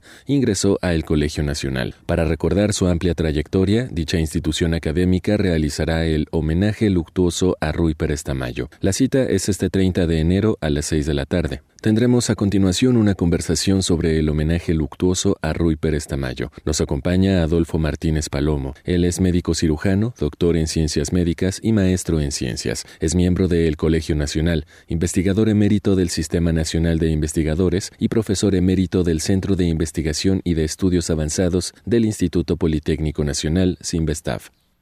Gracias, eh, doctor Adolfo Martínez Palomo, por estar esta mañana. Bienvenido a Primer Movimiento. Le saluda Berenice Camacho. ¿Cómo está? Hola, ¿cómo está? Muy buenos días. Muchas gracias por esta oportunidad de recordar a mi maestro. Gracias, gracias doctor. Bueno, pues empecemos con esa remembranza. Hace un año, lamentablemente, falleció eh, el doctor Ruiz Pérez, eh, Ruiz Pérez Tamayo, eh, originario de Tampico. Era un 27 de enero de 2022 cuando tuvimos esta lamentable noticia. ¿qué, ¿qué, recordar? Hagamos ese ejercicio de retrospectiva con esa cercanía que usted tuvo con el doctor Pérez Tamayo. Mire, yo creo que al doctor Pérez Tamayo se le debe, se le puede recordar primero como un extraordinario maestro, tal vez uno de los mejores maestros de medicina que eh, ha habido en los, en los últimos años, y por otro lado como un científico divulgador verdaderamente excepcional. Como maestro, yo creo que fue, lo puedo calificar como uno de los grandes, tal vez el último de los grandes de la medicina, porque él revolucionó la medicina, la modernizó con un libro que editó en 1959 y después se hicieron varias ediciones, pero cambió por completo la enseñanza de la patología, que es la base misma de la medicina, entender el proceso de la enfermedad, no solo los, los resultados de la enfermedad, sino cómo se producen las enfermedades. Y esto lo hizo en un libro, Principios de Patología, que fue totalmente moderno, en una época en donde se revolucionó la biología con la biología celular, con la introducción de nuevas técnicas. Entonces él fue durante varias décadas un maestro excepcional. Para mí fue mi mejor maestro. Yo tuve la oportunidad de tenerlo en el tercer año como maestro de cinco materias diferentes y fue excepcional verdaderamente. Después él se dedicó fundamentalmente en las últimas décadas de su vida a divulgar, a divulgar la ciencia, a divulgar la estructura de la ciencia, la ciencia y el arte, la ciencia y la filosofía, la relación con la bioética, la práctica misma de la ciencia y algo que le preocupó mucho, el analizar el estado de la ciencia en México. En ese sentido, él fue muy crítico y él trataba de abogar por un mejor apoyo a la actividad científica en nuestro país. Y esto lo hizo incansablemente durante muchos años. Eh, doctor, ¿cómo, ¿cómo era, vayamos a ese ámbito pues más próximo, más íntimo, el de la cotidianidad de la enseñanza? ¿Cómo era, hemos hablado, eh, bueno, hace un año precisamente que hicimos esta, esta remembranza, hablábamos de su temperamento, conversábamos con la doctora Cecilia Teresa Jiménez en aquel momento también eh, de, la Facultad de Medicina, ¿cómo era esa cercanía? ¿Cómo era el día a día estar, bueno, cinco materias, cursar cinco materias con el doctor Rui Pérez Tamayo? Nos dará una idea a través de su testimonio muy fiel de, de qué encontramos en, en sus aulas. Mire, la pregunta creo que es muy buena y puedo contestarla por haber convivido con él como alumno y como colega suyo en el Colegio Nacional muchos años. Tenía una doble personalidad. Por un lado, el maestro, como maestro, era excepcionalmente riguroso, estricto, irónico, inclusive distante. No permitía que se le dirigiera a él como maestro era verdaderamente eh, excepcional, pero ese rigor, esa eh, dificultad la, apoyaba, la aplicaba él mismo, porque él era eh, extraordinariamente riguroso consigo mismo. La preparación de las clases le tomaba siempre mucho tiempo y eran clases verdaderamente magistrales, pero no permitía que nos distrajéramos, los exámenes eran extraordinariamente difíciles pero nos hizo, nos obligaba a estudiar y a estudiar mucho. Yo creo que esto es algo que le tenemos que agradecer, no solamente la, el modernismo de sus enseñanzas, sino la enseñanza bien clara que para estudiar medicina hay que hacer un enorme esfuerzo. Y esto nos hacía hacer un enorme esfuerzo a todos los estudiantes. Y en cambio, como divulgador, era totalmente diferente. Era amable, era generoso, hasta puedo decir que era seductor, era amabilísimo, hablaba bien de todo el mundo, se refería bien a sus colegas, a, inclusive a sus alumnos en sus muchos libros, entonces era realmente excepcional y la plática con el doctor Pérez Tamayo como miembro del Colegio Nacional, ya no como maestro de patología, era muy grata y muy fructificante. Eh, en esa en esa parte como como orador como divulgador por supuesto eh, y todo lo que ello implica en un despliegue escénico por decirlo elocuente seductor lo que nos comenta doctor eh, cuál es pues qué, qué, destacar del trabajo de divulgación científica tan importante yo creo que ahí fue precisamente el lazo de Rui Pérez Tamayo el puente importante sólido que teje con con la comunidad con la sociedad en su conjunto yo creo que fue tan importante lo que usted menciona, la parte de divulgación, pero quiero insistir en la parte médica, porque creo que esto no se ha señalado suficientemente, el cambio que hizo la medicina mexicana. A través de sus enseñanzas en el Hospital General, poco a poco fue infundiendo una actitud científica de los médicos. La medicina no necesariamente era una especialidad científica, era más bien un arte basado en experiencia y él insistió, como ocurría en muchos otros países, basar la medicina en, en, contribuciones científicas, en la verdad. Entonces, esos dos aspectos, tanto la divulgación como la enseñanza de la patología, creo que tienen eh, el, el, mismo, la, la, misma importancia. Y la parte de la divulgación eran sus muchísimos. Escribió más de 80 libros, eh, en el Colegio Nacional, muchos de ellos fueron editados por, por el Colegio Nacional, pero además otro aspecto que era importante en él era su incansable capacidad como conferencista. Y se pasaba el tiempo durante varias décadas viajando por todo el país. Y esto yo creo que también tuvo una importancia muy grande. No era, no estaba encerrado en su torre de marfil, él estaba dedicado fundamentalmente a escribir y cada que se le ofrecía una oportunidad y tenía una invitación, viajaba donde fuera dentro del país y yo me lo encontraba muchas veces muy temprano en los, en los aeropuertos, era siempre, siempre llegaba muy temprano a todos lados y siempre se caracterizaba por hacer sus conferencias leídas, siempre las preparaba.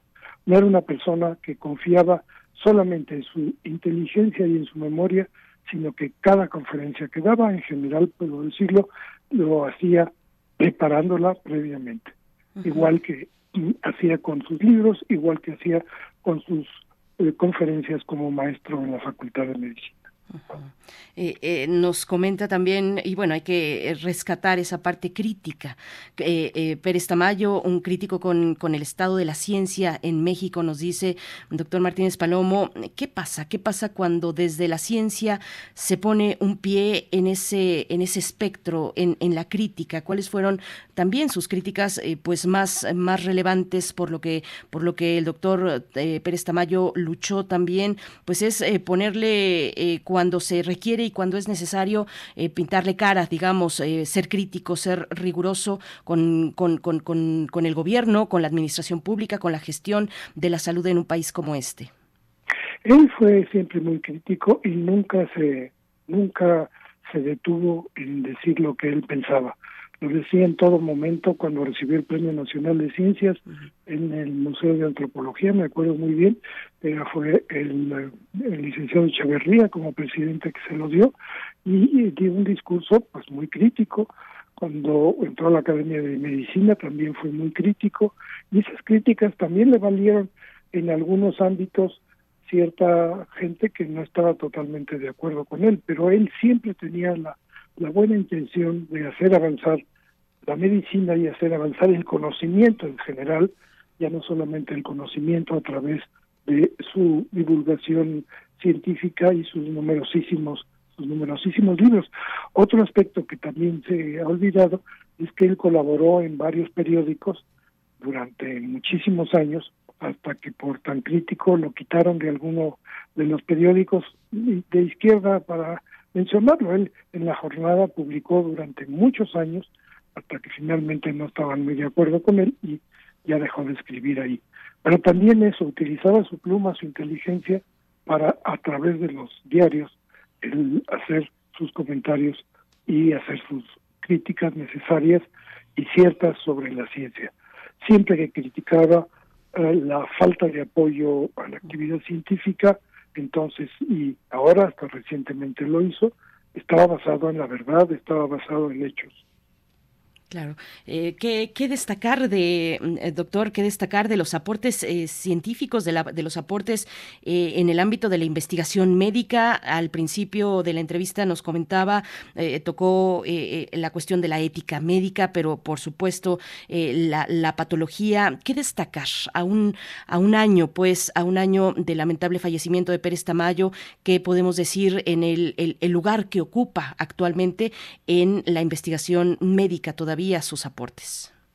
En la investigación médica logró reunir un conjunto de investigadores muy notables en, el, eh, en su laboratorio, en su departamento de patología del Hospital General y se dedicaron a analizar fundamentalmente algunas de las principales enfermedades más frecuentes en ese hospital, que eran las enfermedades que son las enfermedades de los pobres.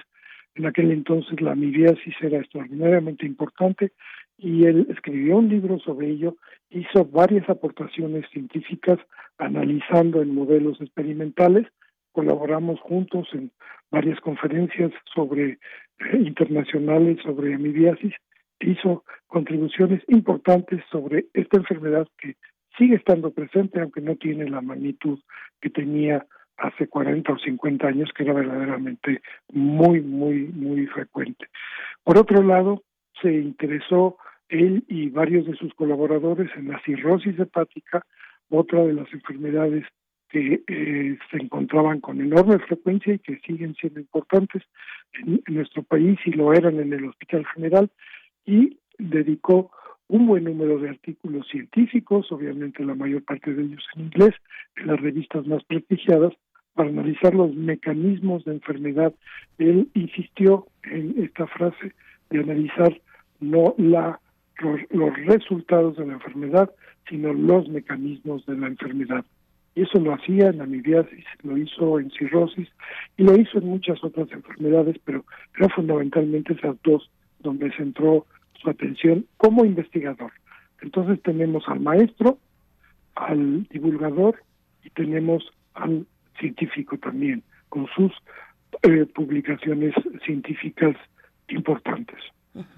Con estos ejemplos, eh, con este legado eh, y con eh, lo que comentaba doctor Martínez Palomo, el, el atender desde la investigación atender las enfermedades que, vienen con la pobreza, que trae la pobreza. y me hace pensar en el ámbito de la ética médica, también muy importante para la, trayectoria de Pérez Tamayo. ¿Qué nos puede compartir?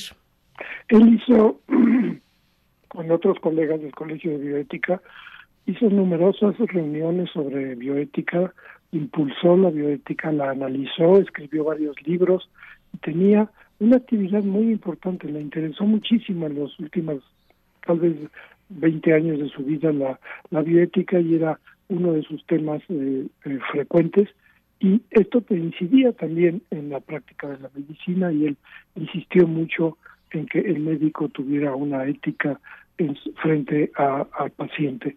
Entonces, desde todo ese gran espectro que interesó al doctor Pérez Tamayo, tuvo una influencia extraordinaria sobre eh, los estudiantes de medicina durante muchas décadas. décadas. Y hoy el Colegio Nacional eh, realiza un homenaje a las seis de la tarde.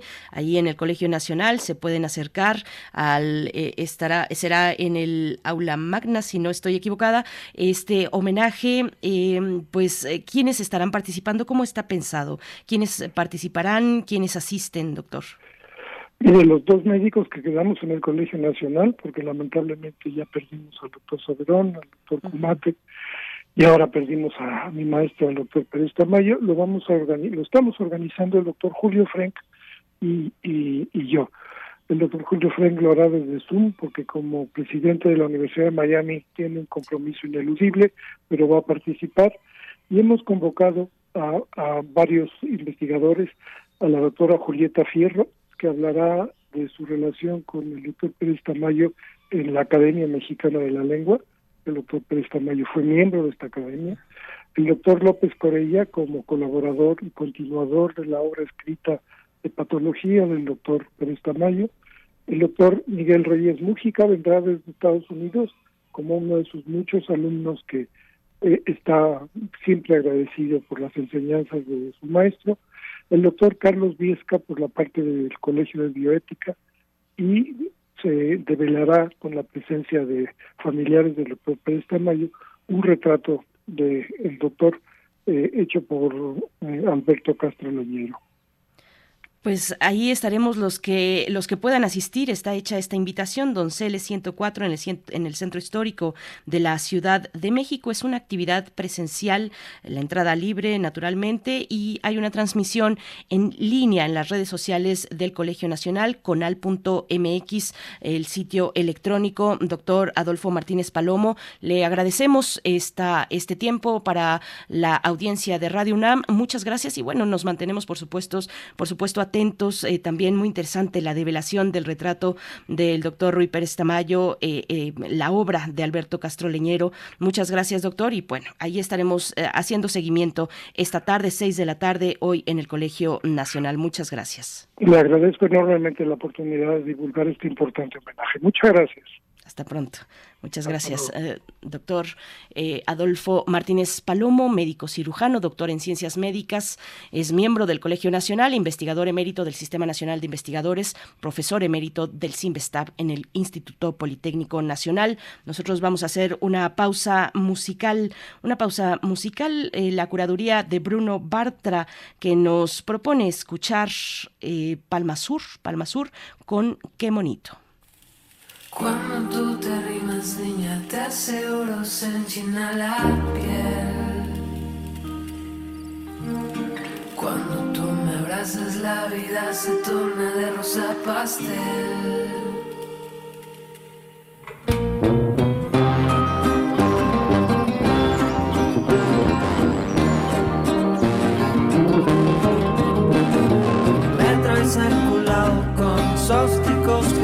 sabor miel.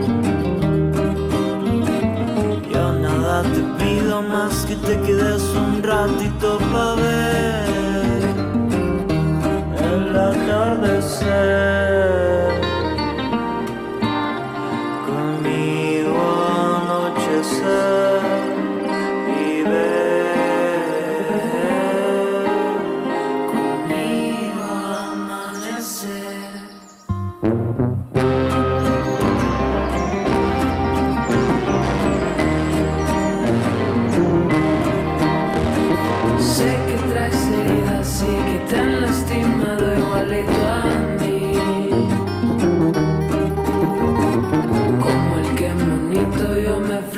gracias por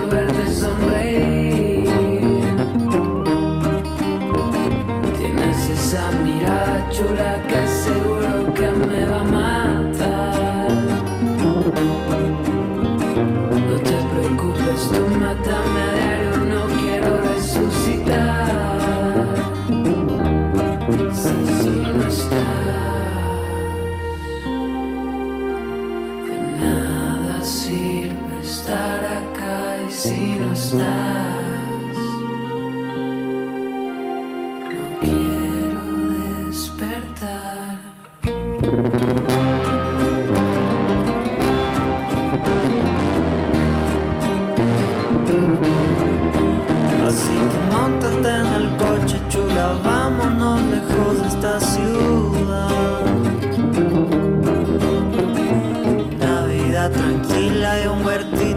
Con la vista al mar.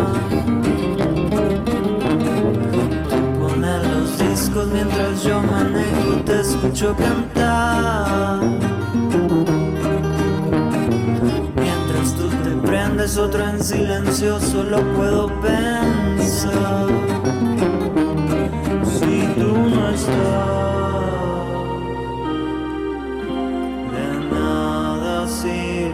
Estar acá si no estás. quiero despertar.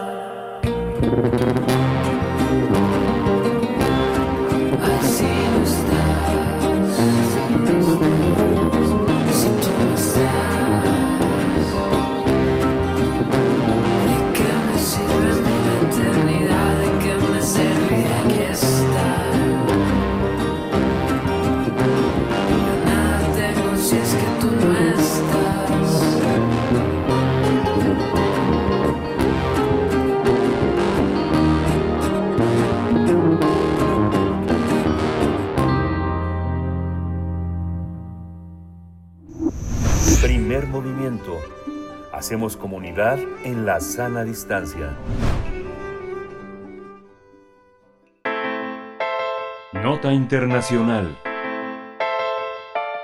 La cumbre de la Comunidad de Estados Latinoamericanos y Caribeños, la CELAC, que tuvo lugar en Buenos Aires, Argentina, el pasado 24 de enero, concluyó con una defensa de la integración regional. Mediante una declaración conjunta, los 33 países participantes se comprometieron a avanzar en la búsqueda de áreas supranacionales para cooperar en la búsqueda de proyectos de beneficio común, particularmente en temas económicos, sociales y de seguridad. Entre los principales puntos que se abordaron destacan la consolidación de la región como un espacio de unidad en la diversidad y su integración con mayores niveles de inclusión y desarrollo. Sin embargo, en temas relacionados con la democracia y derechos humanos no hubo unanimidad, ante los señalamientos por la situación en Cuba, Nicaragua y Venezuela, lo que generó discrepancias entre los mandatarios asistentes. La cumbre tuvo como protagonista al recién posesionado Luis Ignacio Lula da Silva, que con su presencia marcó el regreso a la esfera internacional, por lo que algunos especialistas consideran que acaparó los reflectores.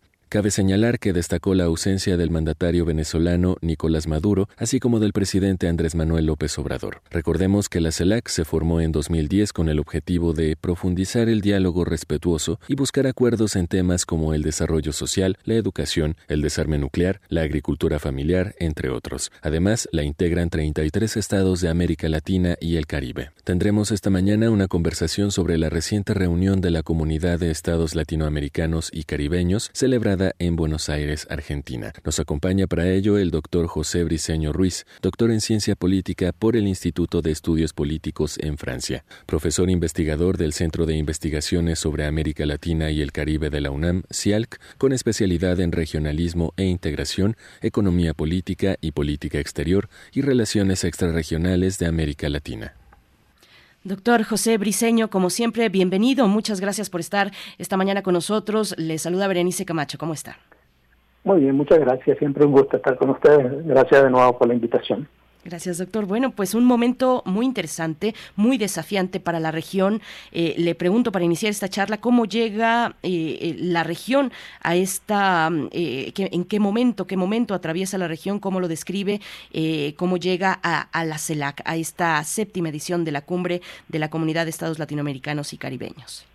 Bueno, fíjense que yo creo que es un momento interesante y complejo. Interesante porque se produjo un giro eh, gradual desde a partir del año 2019 en la región hacia gobiernos de izquierda, gobiernos progresistas que entienden, en mi opinión, de manera más eh, adecuada las problemáticas de la región, que no centran los problemas en la región en su inserción a la economía mundial o en el libre comercio o el funcionamiento de los mercados, sino que entienden que hay un drama social y una deuda social, eh, hay problemas de seguridad ciudadana, eh, hay una serie de problemas que están más allá del, libre comercio y de la reforma económica que planteaba el neoliberalismo. Entonces, en ese sentido eh, eh, hay un aire de optimismo, pero al mismo tiempo los eventos en Brasil, en, enero, el 8 de enero, el constante acoso al gobierno argentino por los poderes reales, la media,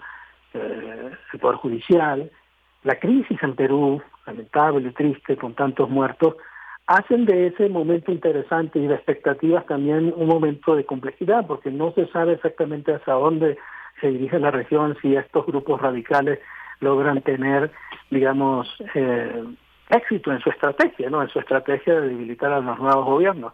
Y en ese sentido yo creo que la cumbre de la CELAC eh, fue muy adecuada, fue un momento muy adecuado, fue un momento de visibilizar toda esa problemática por parte de los nuevos gobiernos que están llegando al poder a los distintos países de América Latina.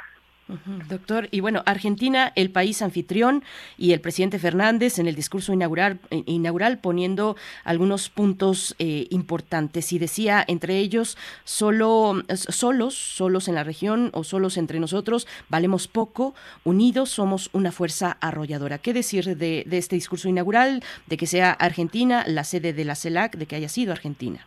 Bueno, en primer lugar, el, lo de la Argentina, creo que para el gobierno de Fernández fue un gran reto, un reto que asumió a, partir del relanzamiento de la CELAC, que es eh, resultado de la acción del gobierno mexicano. Eso hay que decirlo así claramente. La CELAC estuvo eh, durante buenos buena parte de, su periodo de existencia, yo diría hasta el 2019, en un en una fase que yo incluso en algunos de mis trabajos llamaba de invernación, estaba dormitando. Y es a partir de la crisis de la COVID y, y de la actuación de México como presidente pro tempore eh, que se relanza.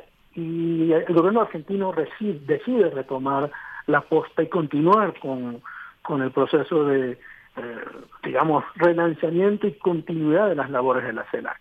Ha sido un reto para el gobierno argentino porque lo hace en un contexto interno muy complejo desde el punto de vista económico e incluso de enfrentamiento de poderes.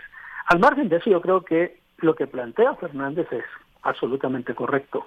En un mundo global más competitivo, donde hay nuevas fuerzas emergentes, donde tenemos un enfrentamiento entre potencias globales representado, por ejemplo, por en lo político y militar por la invasión eh, de Rusia a Ucrania y la reacción de la OTAN y de Estados Unidos a la cabeza para debilitar Rusia en ese conflicto militar y el creciente poderío económico de China en el mundo y en la misma región latinoamericana, en ese contexto, América Latina, los países latinoamericanos actuando individualmente no van a tener ninguna trascendencia, ni siquiera los países que tienen, digamos, un mayor peso económico relativo como México o como Brasil. Su fortaleza está actuando como bloque actuando como espacio conjunto o a partir de un espacio conjunto en el cual se coordinen políticas, políticas económicas, políticas sociales e incluso espacios de diálogo y de vinculación con esas potencias globales y en ese sentido la CELAC lo es. La CELAC es el marco de discusión de América Latina con China. Hay un foro América Latina, eh, CELAC eh, China. Igual, e igualmente hay un foro de la CELAC con la Unión Europea. Es un interlocutor válido frente a esas potencias eh, globales que pues siguen teniendo el poder central en el sistema internacional actual. Ya, iremos un poco más adelante a, Brasil, al regreso de Brasil con la llegada de Lula. Vimos ahí pues eh, saludos muy fraternos, muy emocionantes entre Lula y Fernández, entre, entre Lula y, Boric también. Muy bien recibido el presidente, el actual presidente del Brasil, Lula da Silva.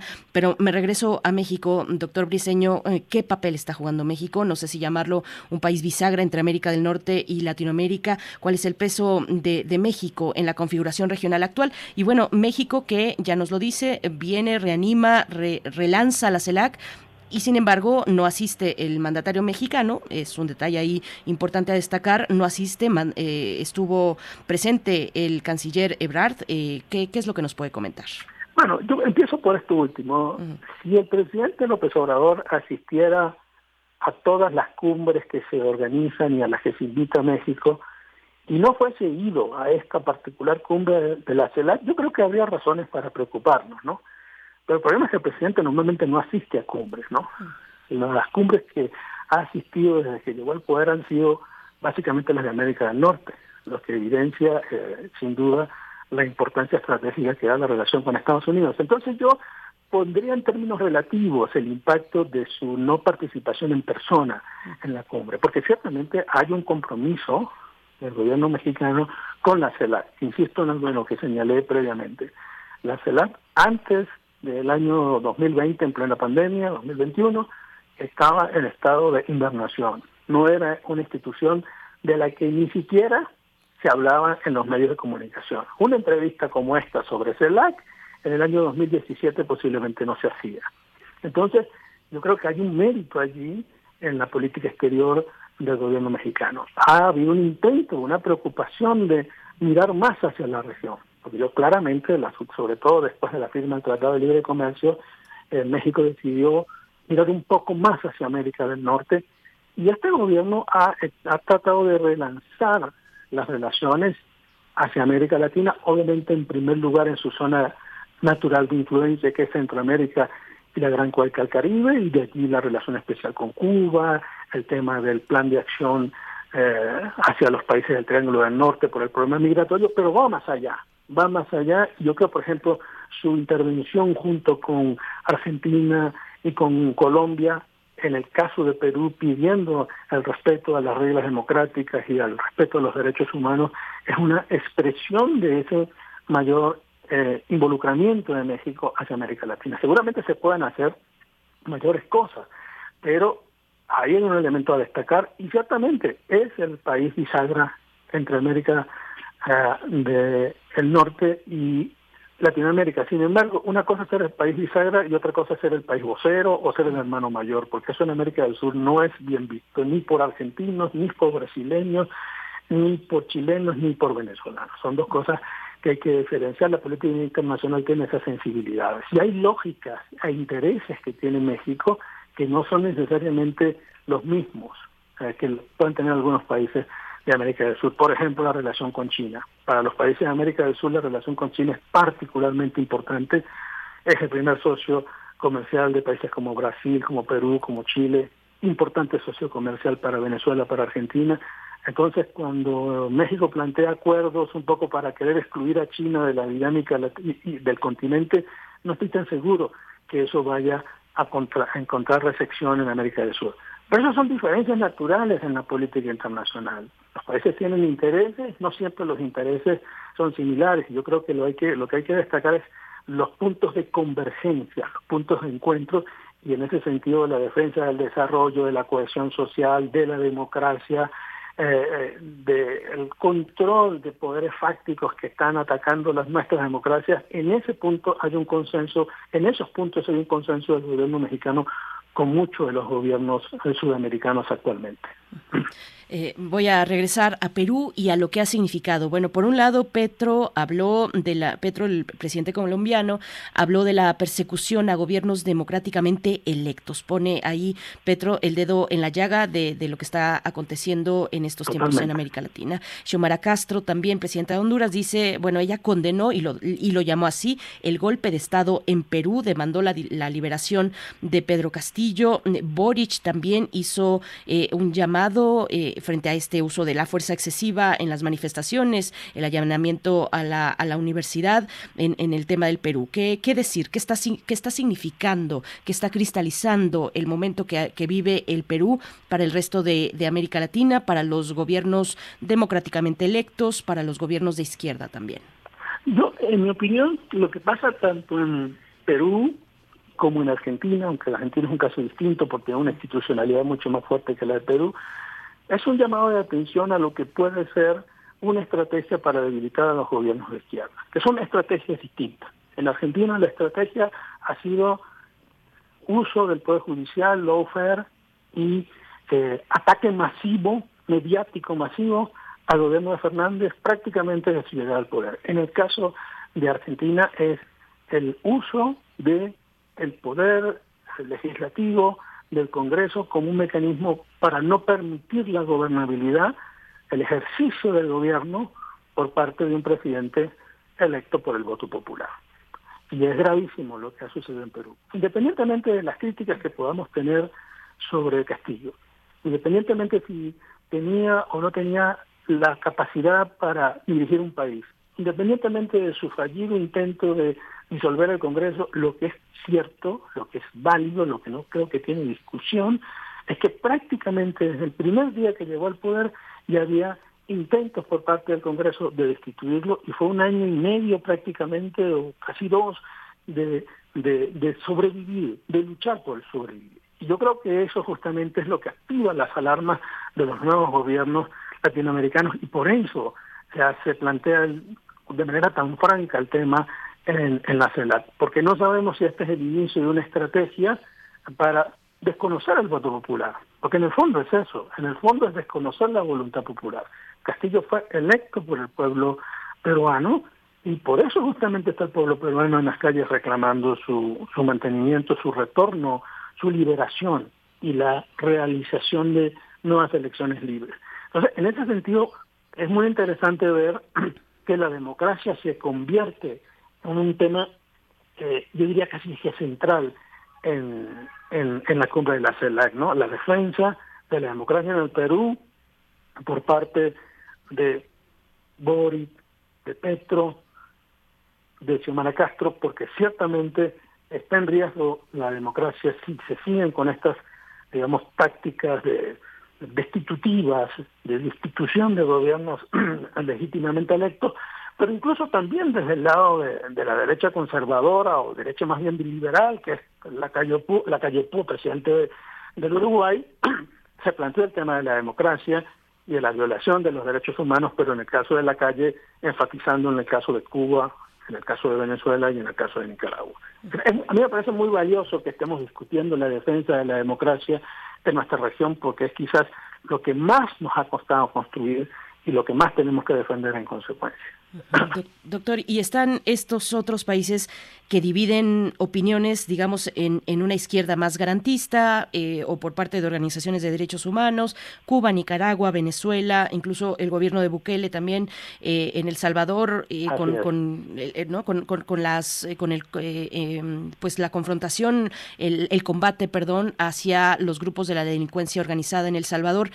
son países que reciben fuertes críticas, pero está ahí, por ejemplo, Colombia, que ha sido un puente importante, eh, una fuerza importante para destrabar el bloqueo en Venezuela. Por cierto, Maduro no asistió a la CELAC, envió su, eh, su mensaje, eh, pero bueno, Petro mencionó los bloqueos. ¿Qué decir, qué decir en estos, cómo mirar a la región en estos términos? Bueno, a mí me parece que coincido en la, en, la, en la mediación y en el papel de Petro, en el caso venezolano, yo siento que un poco la posición del gobierno colombiano es, bueno, ya a Venezuela se le ha estado aplicando sanciones desde por lo menos 2017 de manera abierta al país, a la economía del país, y las sanciones no funcionan.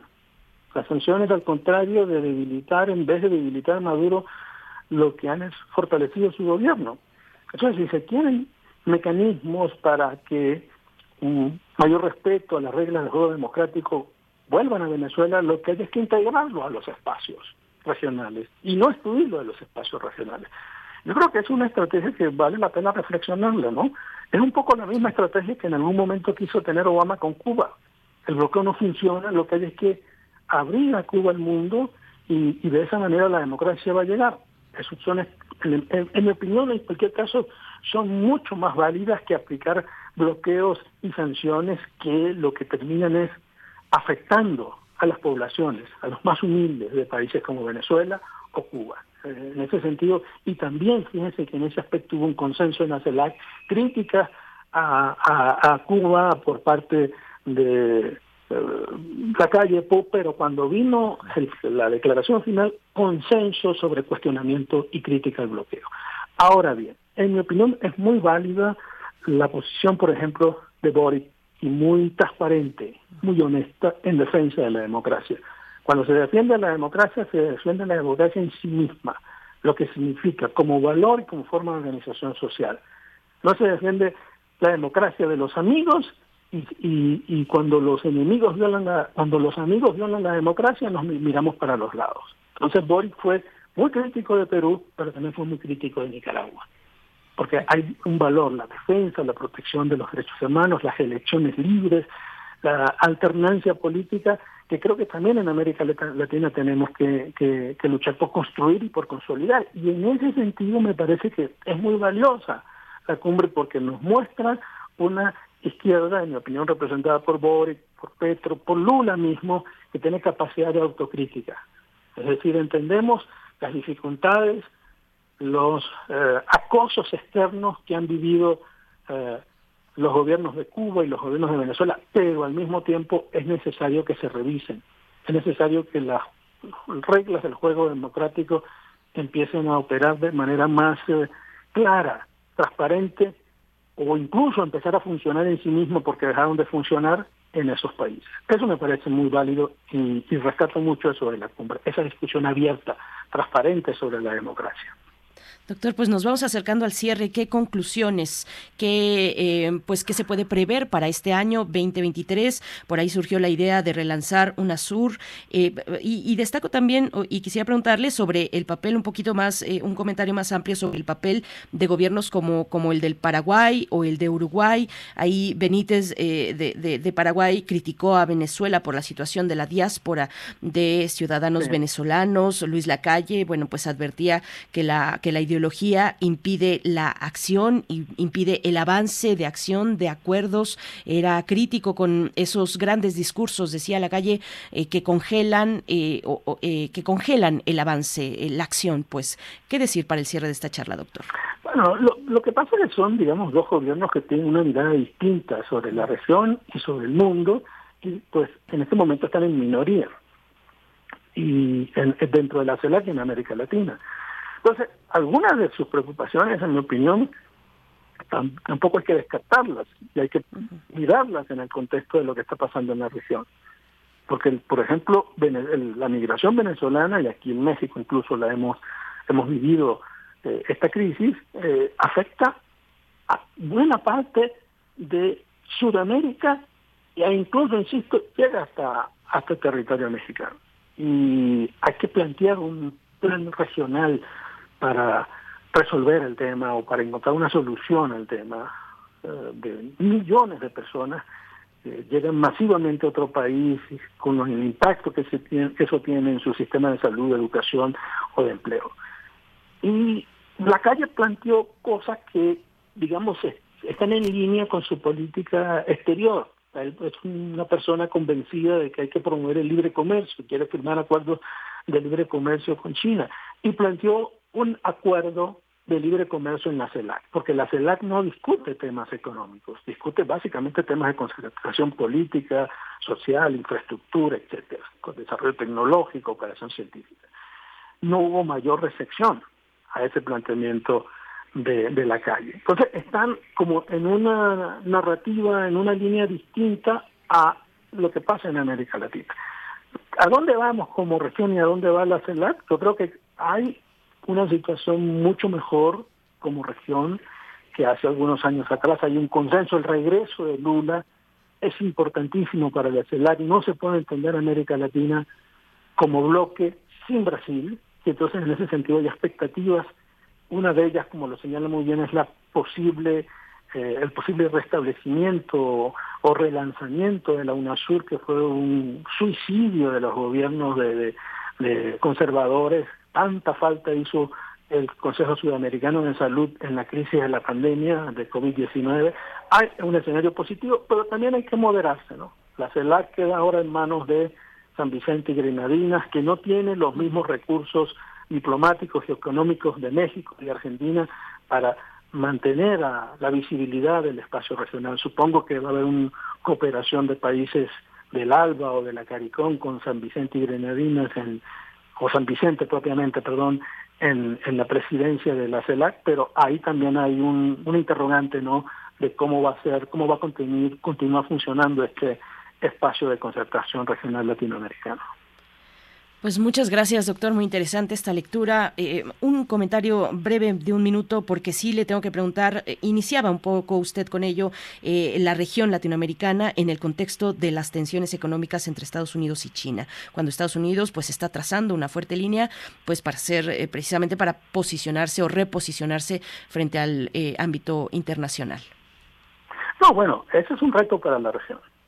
¿Cómo estar en el medio, en ese conflicto claro que existe ya por hegemonía del sistema internacional entre China y, Estados Unidos. Un conflicto que yo creo que en los próximos años se va a intensificar mucho más en la medida que continúa el crecimiento de la economía china. Para la región es un drama. Es un drama porque las relaciones de América Latina con China son cada vez mayores, pero son diversas. Para Sudamérica, China es un actor ya fundamental en sus economías. No tanto en México, menos también en Centroamérica.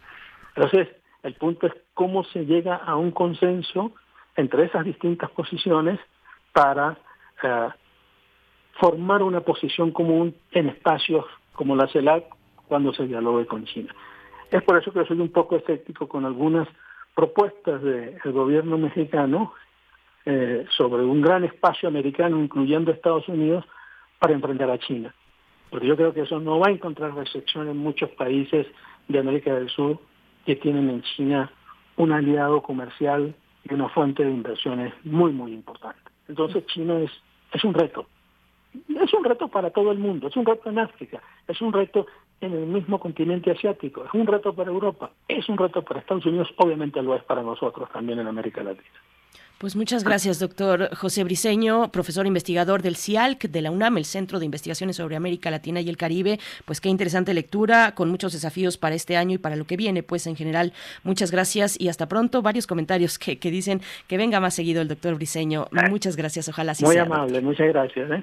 Hasta pronto. Gracias, buen día. Pronto. Buen día. Vamos a hacer la pausa de la hora con música, despedirnos de Radio Nicolaita, son las 8 con 57 minutos de la mañana. Bruno Bartra nos propone la curaduría musical del día de hoy y se trata de Háblame de ti a cargo de Vera Pedro, es lo que vamos a escuchar para el cierre de esta segunda hora. Volvemos después del corte eh, con la poesía, con la mesa del día y bueno, más temas que están por delante. Vamos con ello.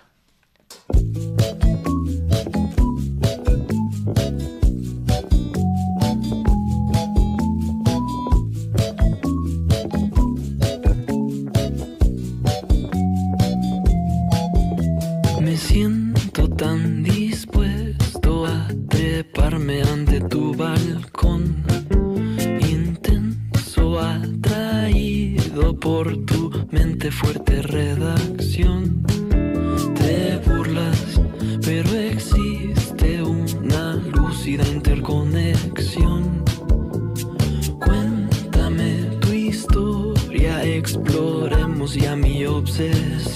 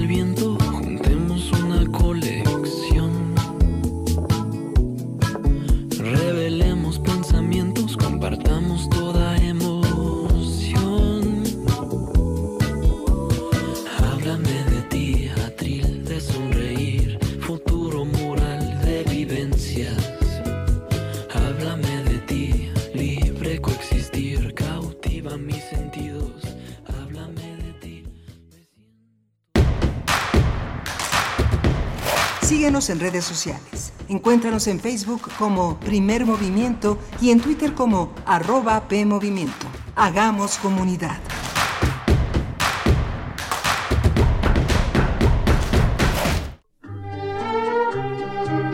Compartimos música para inspirar un recuerdo. Pero también podemos compartir recuerdos que nos lleven a las mismas canciones. Cancioncitas me faltan, cancionero. Cancioncitas. Todas las caras de la música popular del siglo pasado. En memoria y de la mano del maestro Fernando González Gortázar. Escucha la tercera temporada de este clásico de Radio UNAM todos los lunes a las 17 horas por el 96.1 de frecuencia modulada o la serie completa de lunes a viernes a las 18 horas por el 860 de amplitud modulada. Radio UNAM. Experiencia sonora.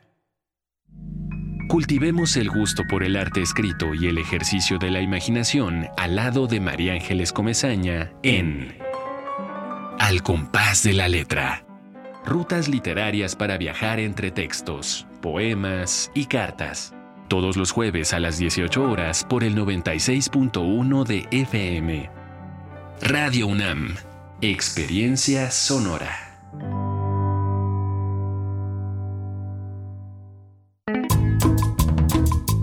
Por una ciudad más justa, Por una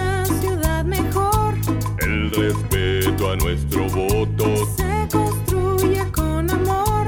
En tu pueblo, barrio, colonia, alcaldía, siempre hay un árbitro en quien confiar. Por una capital con justicia electoral. Por una capital con justicia electoral. Tribunal Electoral de la Ciudad de México, garantizando justicia en tu elección.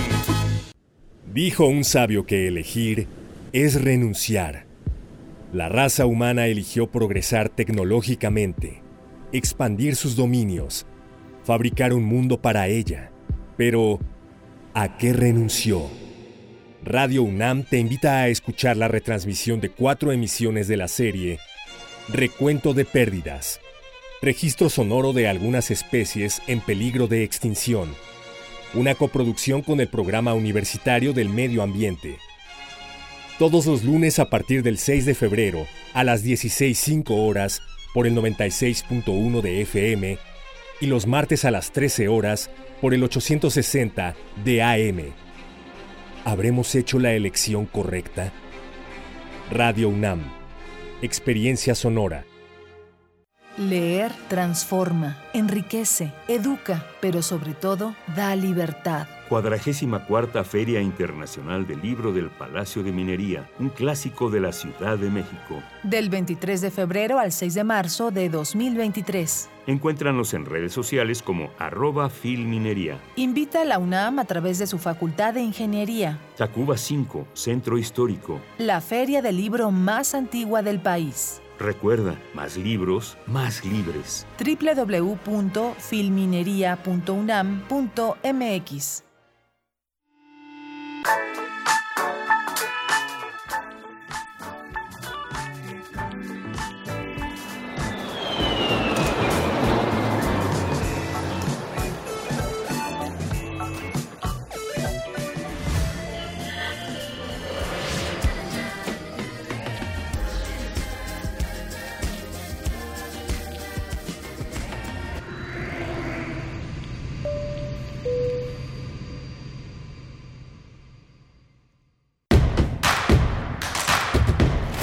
Encuentra la música de primer movimiento día a día en el Spotify de Radio UNAM y agréganos a tus favoritos.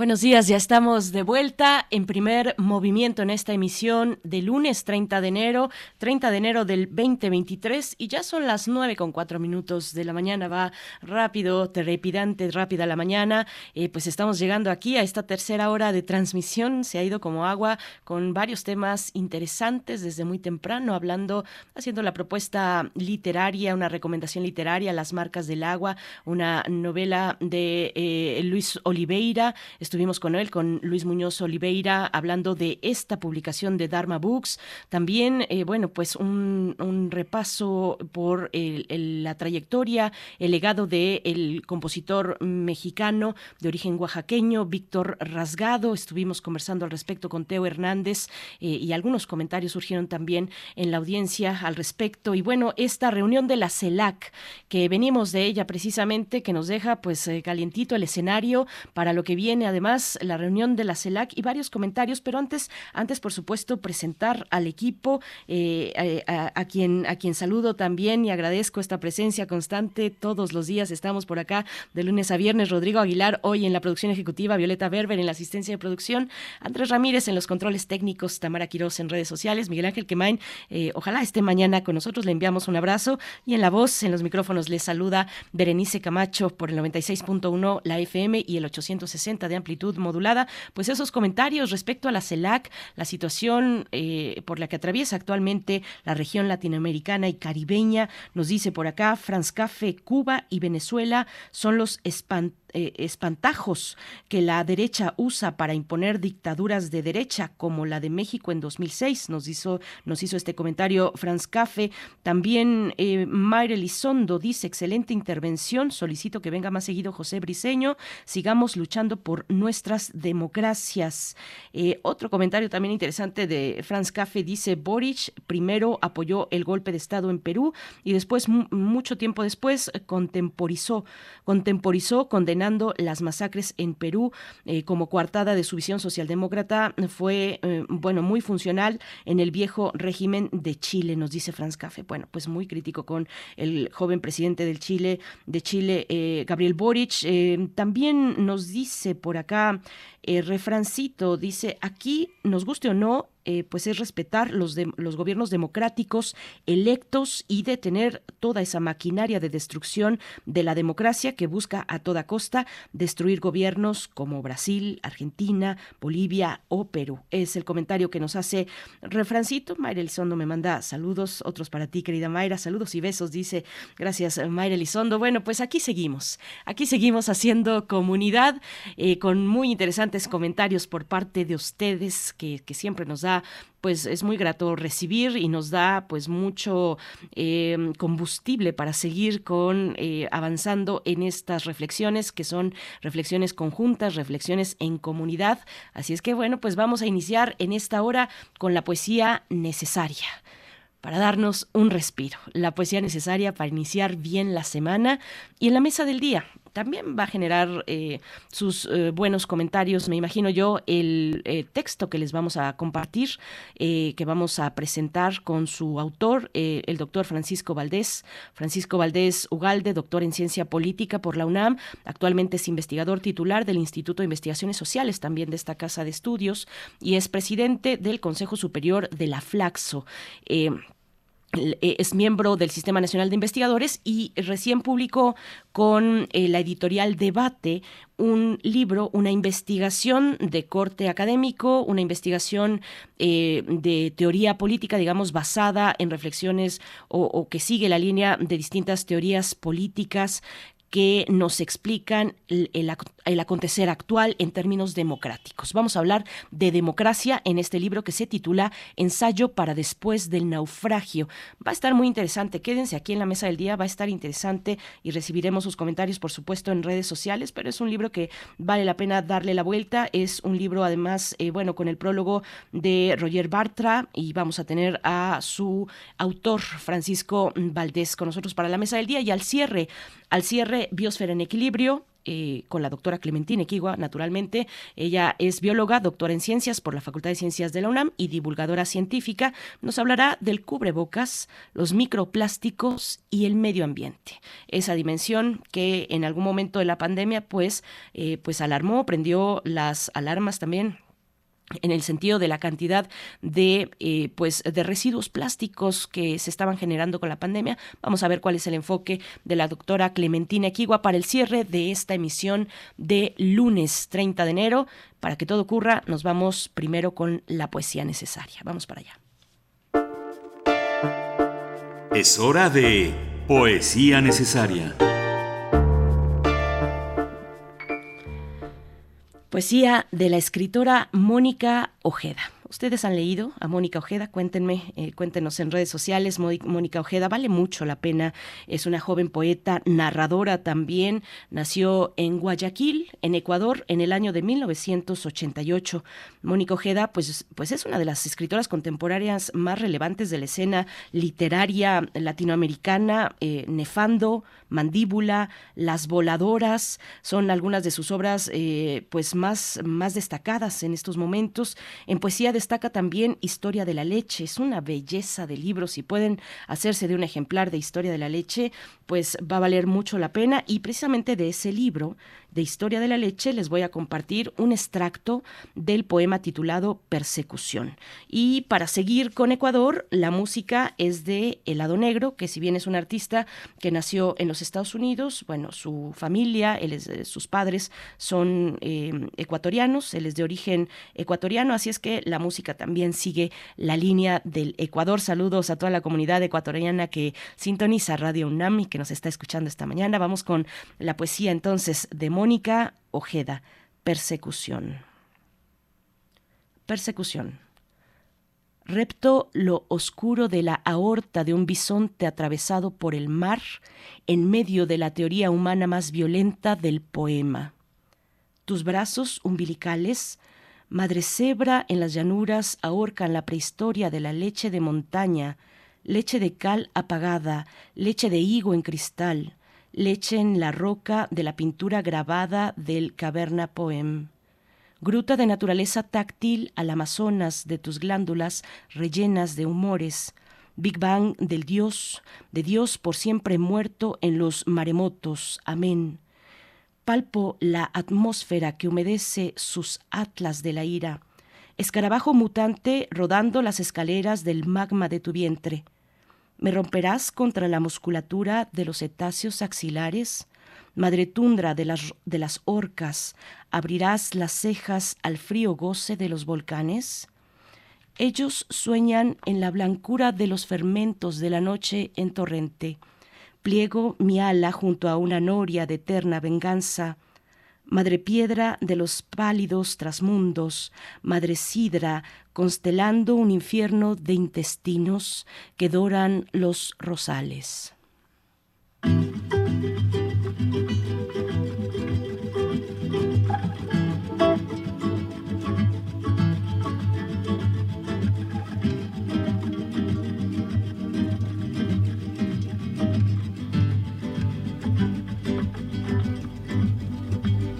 Y hace mil años leí tu nombre. Nadie quiere pensar. Algo en la nada y el cuerpo de luz aparece cuando veo tu cara.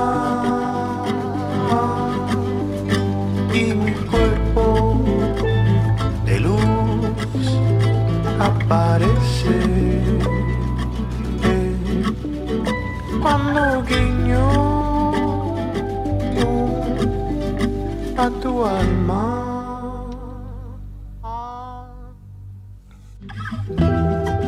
Sábado se quedan dormidos todo el día.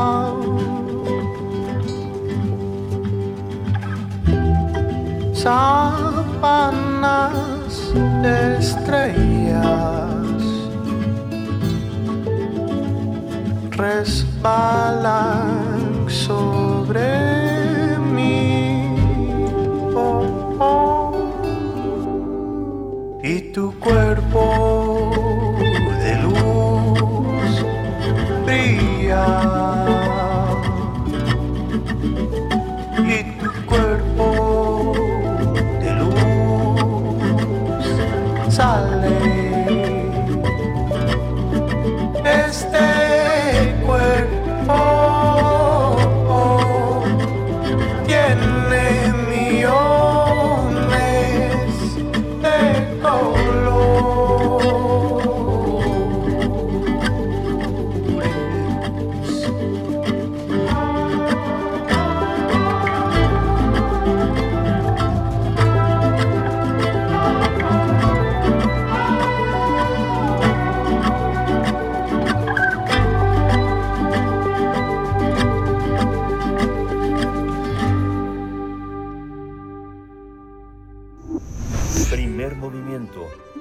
Hacemos comunidad en la sana distancia.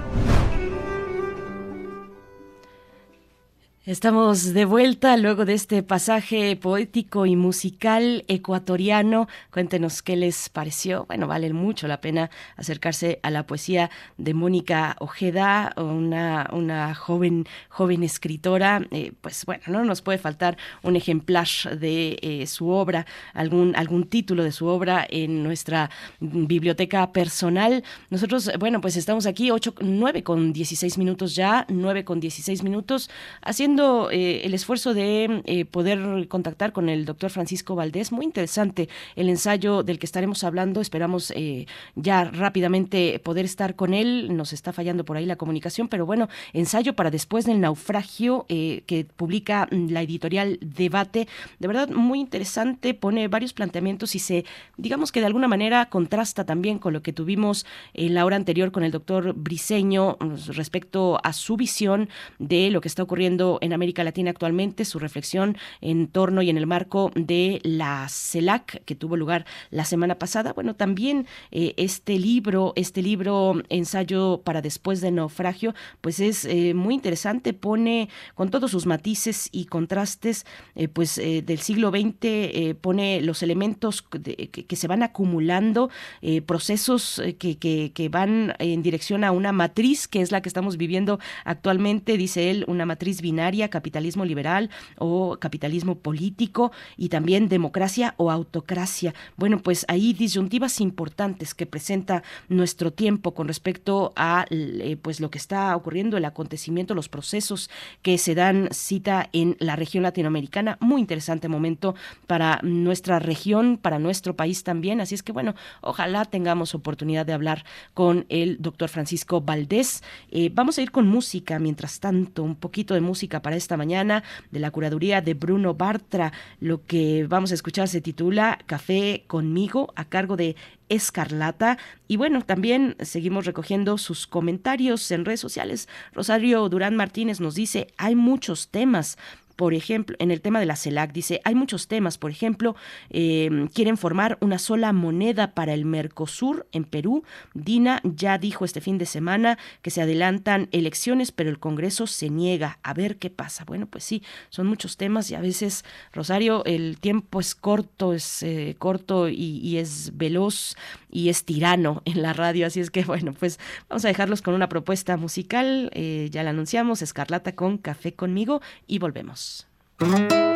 Tómate un café conmigo, calientito, no nos viene mal para escapar del frío. No pretendo nada, solo conocerte un poquito. Un poquito esos veranos de amores perdidos y te contaré un secreto que a nadie más le he dicho. No hay por qué apurarse, vámonos de paso a pasito. Sí, es que todo es tan impredecible. Tú no sabes si soy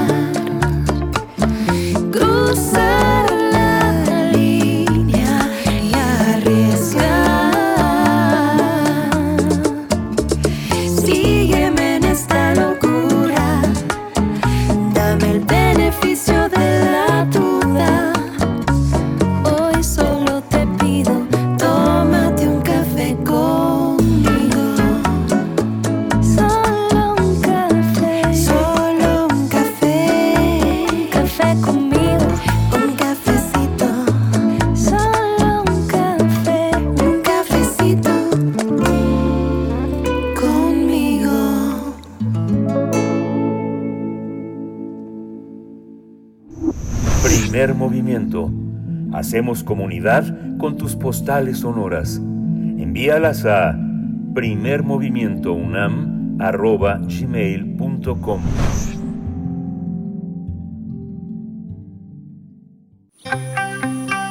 Biosfera en equilibrio. Pues un poquito más temprano de lo habitual, pero con el mismo gusto de dar la bienvenida y saludar a la doctora Clementina Equigua en esta mañana, bióloga, doctora en ciencias por la Facultad de Ciencias de la UNAM, una de nuestras divulgadoras científicas que hace esta labor desde el Instituto de Ecología de esta casa de estudios donde también lleva a cabo la revista digital Oikos. Doctora Clementina Equigua, te saluda Berenice Camacho, pues Miguel Ángel Quemay no está, te manda también sus saludos a la distancia y con el gusto de saludar doctora. ¿Cómo estás? Muy bien, muchísimas gracias. Bueno, espero que se recupere pronto y así es esto. A veces nos toca salir un poquito más temprano. Ay, sí, a veces nos toca un poquito más temprano y sí, le mandamos saludos a Miguel Ángel. A veces nos empieza a raspar un poquito, nos llevamos unos raspones con el inicio de año y esto de los, eh, pues, eh, de las incomodidades con las gripas y demás, pero esperemos que esté el día de mañana con nosotros, doctora Clementina, y también que tú te encuentres muy bien, toda tu familia, tus alumnos. Y bueno, para hablar del cubrebocas, el tapabocas, los microplásticos y el medio ambiente. Doctora, cuéntanos. Exactamente. Bueno, pues eh, aprovechando con, con eh, Miguel Ángel que se esté cuidando, bueno, que piense un poquito también en, en, en estos productos que van pues muy a tono de, como dices, de las gripas de la temporada. Y pues un poco quiero empezar reflexionando en el uso de los plásticos están casi en cualquier momento de nuestra vida cotidiana. Tanto dependemos de ellos que incluso se ha vuelto un reto vivir sin plásticos al menos un, un día, ¿no? Eh, acaba de aparecer en el periódico The New York Times un artículo que dice que se llama precisamente así, tratando de vivir un día sin plástico, lo cual es es realmente un reto interesante y yo creo que Plinio Sosa eh, seguramente ha hablado de estos versátiles materiales y entre ellos debe haber hablado detalladamente de los polímeros. Yo solamente quiero decir que existen algunos en la naturaleza y otros son sintéticos. es decir, son desarrollados en los laboratorios. Por sus características, los plásticos se utilizan en una enorme variedad de formas que van desde la producción de empaques a materiales de construcción, productos para distintas industrias, para la agricultura y el hogar. Durante la pandemia han sido primordiales en los entornos médicos. La organización Plastics Europe, que aglutina a diversas industrias en el ramo en Europa, señala que durante 2020 se produjeron, produjeron 367 millones de toneladas de plásticos en el mundo. Y de acuerdo con la organización Our World in Data, se estima que se desechan alrededor de 275 toneladas de plásticos al año. Un gran porcentaje termina en el medio ambiente. La presencia de plásticos en los distintos ecosistemas se ha convertido en un problema de contaminación en todo el mundo. Los plásticos son transportados por el viento, por el agua, a través de las alcantarillas o simplemente la gente los tira en cualquier lugar. Creo que muchos hemos visto los problemas que ocasionan distintos plásticos en la naturaleza. Eh, por ejemplo, yo creo que la gente recuerda que se hizo viral el popote que tenía en la nariz eh, una tortuga, ¿no? Que se lo sacan de, la nariz y bueno, con eso se logró que al menos en nuestra ciudad se restringiera, restringiera el uso de popotes de plástico. También es impresionante la acumulación de plásticos que se mantienen flotando en los conocidos como giros oceánicos. Estos son unos sistemas gigantes como remolinos en los que rotan las corrientes marinas. Este es un tema digno de, de conversar en otra ocasión. Y pues durante los dos años de la pandemia, el uso de plásticos incrementó. Para darnos una idea, pensemos en la cantidad de equipo desechable de protección que se usó durante estos años. Estoy hablando, por ejemplo, de guantes, de trajes completos, de caretas y, por supuesto, de tapabocas. En un comunicado de marzo de 2020, la Organización Mundial de la Salud proyectó que por la emergencia sanitaria la demanda mensual de tapabocas sería de alrededor de 89 millones en todo el mundo. Muchos de los tapabocas desechables están hechos principalmente de un plástico denominado polipropileno. Las también llamadas mascarillas tienen tres capas, tres capas de tejido constituido por fibras, cada una de ellas. Por esta razón, se fragmentan más fácilmente que otros productos del mismo polipropileno, ya sea por el efecto de maquinaria, por ejemplo, eh, pueden ser las podadoras de pasto, o por los efectos de los rayos del sol. Por estos efectos, las fibras que constituyen las diferentes capas de los tapabocas se separan y pueden permanecer hasta 450 años sin descomponerse. En otros casos pueden alterarse químicamente y otros contaminantes se adhieren a las fibras, ocasionando que aumente su efecto dañino. Como mencioné, muchos de los plásticos fragmentados terminan en distintos ecosistemas. Su llegada a los océanos está bien documentada, por ejemplo, los peces y otros animales marinos las ingieren y así entran en las cadenas alimenticias. En tierra, desafortunadamente, no se sabe mucho qué pasa si se acumulan en el suelo y qué efecto pueden tener en las plantas. Con este interrogante, un grupo de botánicos húngaros estudió el impacto que podrían tener las fibras de polipropileno que provienen específicamente de tapabocas en el crecimiento de las plantas. En condiciones de laboratorio, colocaron semillas de la especie Brassica napus, que conocemos todos como canola, sobre pedacitos de tapabocas de diferentes tamaños, emulando así diferentes concentraciones de contaminación por polipropileno. Siguieron el crecimiento de las semillas por diferentes tiempos, desde 5 a 14 días, y así pudieron determinar cómo afecta a las plantas el, el polipropileno. Observaron que la presencia del polipropileno altera el desarrollo de las raíces de las plantas recién germinadas lo que determinado llega a tener un efecto en el crecimiento posterior de las plantas. Los autores de este estudio reconocen que son los primeros en tratar de entender qué efectos puede provocar en las plantas la presencia de microplásticos en el suelo y consideran que su estudio puede ser detonante de futuras investigaciones y así llegar a entender mejor el impacto que están teniendo las partículas de diferentes tamaños en el ambiente. Las autoridades sanitarias, gobiernos y diversos especialistas están conscientes de la mayor cantidad de plástico que llegó a los entornos naturales a consecuencia del mayor consumo que hubo durante la pandemia. Solo me detengo a pedirle a nuestra audiencia que piense en los otros materiales plásticos que aumentaron, por ejemplo, los empaques, los productos en los que se empacaron alimentos, ¿no? Y, y todo ese tipo de cosas. Así que el planeta está enfrentando el gran reto que implica el manejo de todo este exceso de plásticos.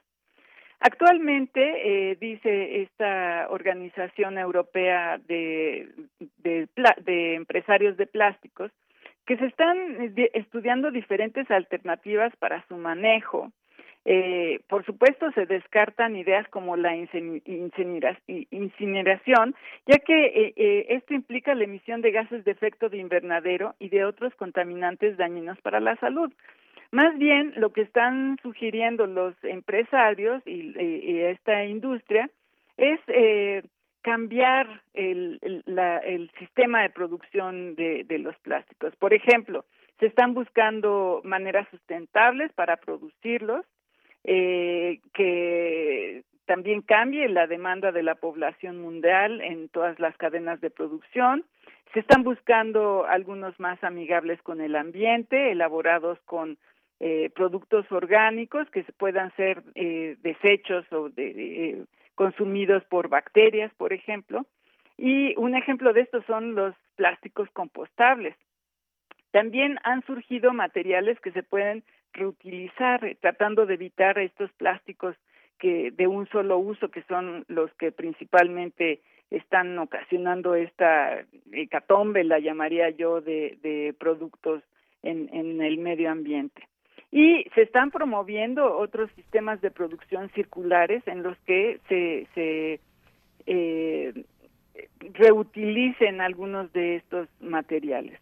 Por su parte, los gobiernos están sugiriendo y trabajando para tener mejores políticas públicas para el manejo de los plásticos. Los vertederos o rellenos sanitarios siguen siendo la mejor manera de contener la dispersión de los plásticos en los ecosistemas. Y en cuanto a los tapabocas o mascarillas, el desarrollo de materiales reutilizables puede ser clave. Por ejemplo, los elaborados de tela que sigan manteniendo esta capacidad de protección contra, eh, por ejemplo, el virus del, de la COVID y que puedan ser lavados una y otra vez. Indudablemente los ciudadanos podemos contribuir a reducir la cantidad de plástico que circula en nuestras ciudades, disminuyendo su consumo. Así que invito a nuestra audiencia a que reflexione sobre el plástico que les rodea. ¿Realmente lo necesitamos? Realmente lo necesitamos, eh, pues sí, no podemos abandonar esa tarea importantísima que es de todos y de todas, doctora Clementina, eh, la de reducir ese uso de plásticos, plásticos de un solo uso, los que están en los empaquetados, eh, en el comercio virtual que avanza fuertemente, en los alimentos empaquetados también. Hay otras micropartículas, por ejemplo, en productos de aseo personal, en cremas para la cara, en shampoos y todo ese tipo de cosas que van directo a los cuerpos de agua y ni nos damos cuenta de lo que eh, son eh, micro, micropartículas de distintas naturalezas, pero que no advertimos pues la cantidad de desechos que estamos arrojando a los cuerpos de agua, a los, ecosistemas distintos. Y bueno, pues es una tarea cotidiana de todos los días, no podemos cejar en ella, no podemos abandonarla. Oceana, que es una organización que trabaja eh, internacional, que tiene una sede en México, que trabaja también por proteger ecosistemas marinos, nos dijo en algún momento recientemente que solo un 9% del plástico que se ha producido desde el inicio, digamos, desde hace ya varias décadas atrás, solo un 9% se, se logra reciclar, pues es una locura. Y bueno, eh, estamos con ello, con este llamado que nos, que nos haces, doctora Clementina Equigua, muy valioso para la audiencia, para pues seguir reflexionando desde ahorita, iniciando la, la semana, eh, pues sobre estos temas importantes, protección al medio ambiente, a los ecosistemas, doctora, pues pues muchas gracias por esta participación. No, claro, eh, con gusto y pues sí, yo creo que pues no no hay, no pasa nada si pensamos eh, que realmente en qué estamos usando estos plásticos y tratar de cambiar los materiales, que sigue habiendo vidrio, ¿no? Para algunas cosas, eh, pues eh, ahora están surgiendo, por ejemplo, para para tapar cosas, estas telas con con cera. Entonces, bueno, buscarla, ingeniárselo y hay, hay ideas fantásticas que, que vale la pena probar.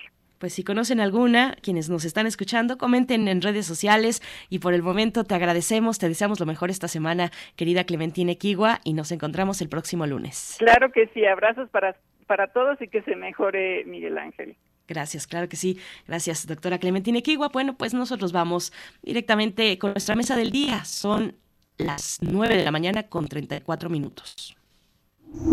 Primer movimiento Hacemos comunidad con tus postales sonoras. Envíalas a primermovimientounam.gmail.com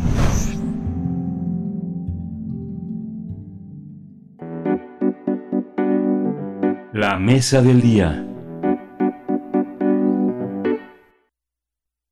Actualmente el mundo enfrenta serios retos ante el ascenso de ideologías autoritarias, el incremento de la, el incremento de la desigualdad social, la amenaza constante de la guerra y la llegada de una pandemia que modificó el mapa geopolítico, entre otros temas. Por ello, Francisco Valdés Ugalde ofrece en su libro Ensayo para después del naufragio un detallado análisis del estado actual de la democracia en el mundo. Desde la perspectiva de la teoría social y política, el autor reflexiona sobre estos temas como una llamada de alerta con la esperanza de que sea recibido y atendido. En el prólogo del libro, el escritor Roger Bartra señala que se trata de una reflexión sobre el riesgo de que el mundo sufra un naufragio político durante este siglo y presenta una aguda crítica de las teorías políticas que pretenden justificar las amenazas que se ciernen sobre la democracia. Tendremos una charla sobre este ensayo en torno al estado actual de la democracia en el mundo. Nos acompaña Francisco Valdés Ugalde, doctor en ciencia política por la UNAM. Actualmente es investigador titular del Instituto de Investigaciones Sociales de la UNAM y presidente del Consejo Superior de la Flaxo. Es miembro del Sistema Nacional de Investigadores.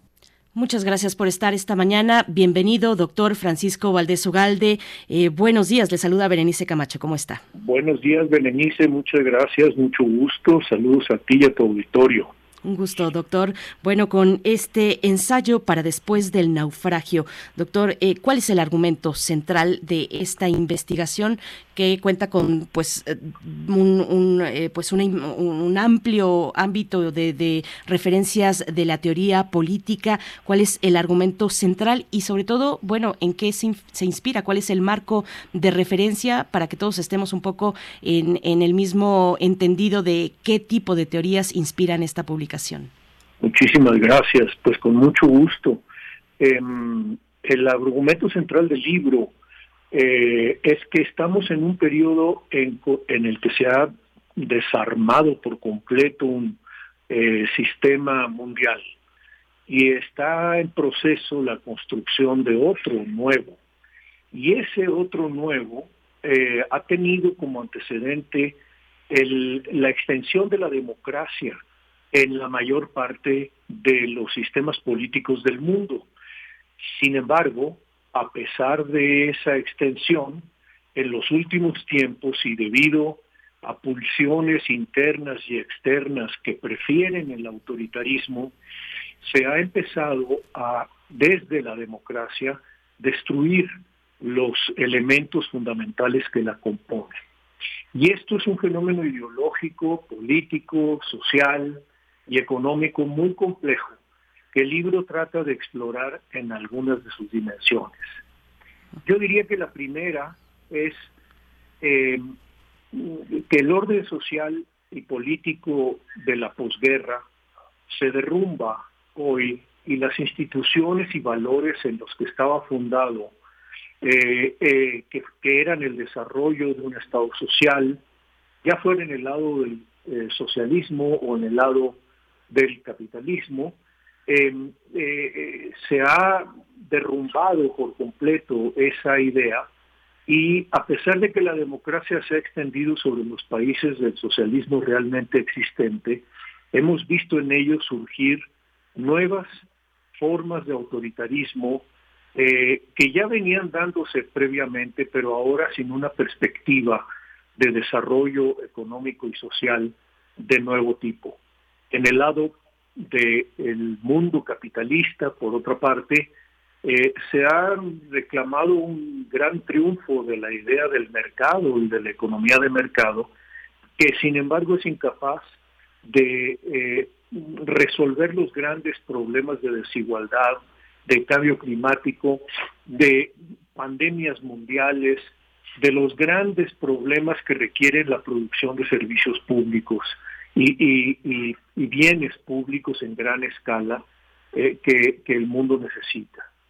Y en este contexto, me parece que la recuperación de la idea democrática como una idea que si bien se origina en el liberalismo, es extendida hoy a prácticamente todos los ámbitos posibles del pensamiento humano eh, y que no está restringida simplemente a las economías de tipo capitalista. Eh, la, democracia es un sistema en sí mismo que en la medida en que se desarrolla ha mostrado capacidad para cambiar gracias a la presencia cada vez mayor de cada vez más número de ciudadanos y ciudadanas, eh, de abrigar las expectativas, las preferencias, los deseos y la voluntad de muchos, aunque sea diversa. Y eso garantiza el cambio social, lo encamina en una dirección de carácter nuevo.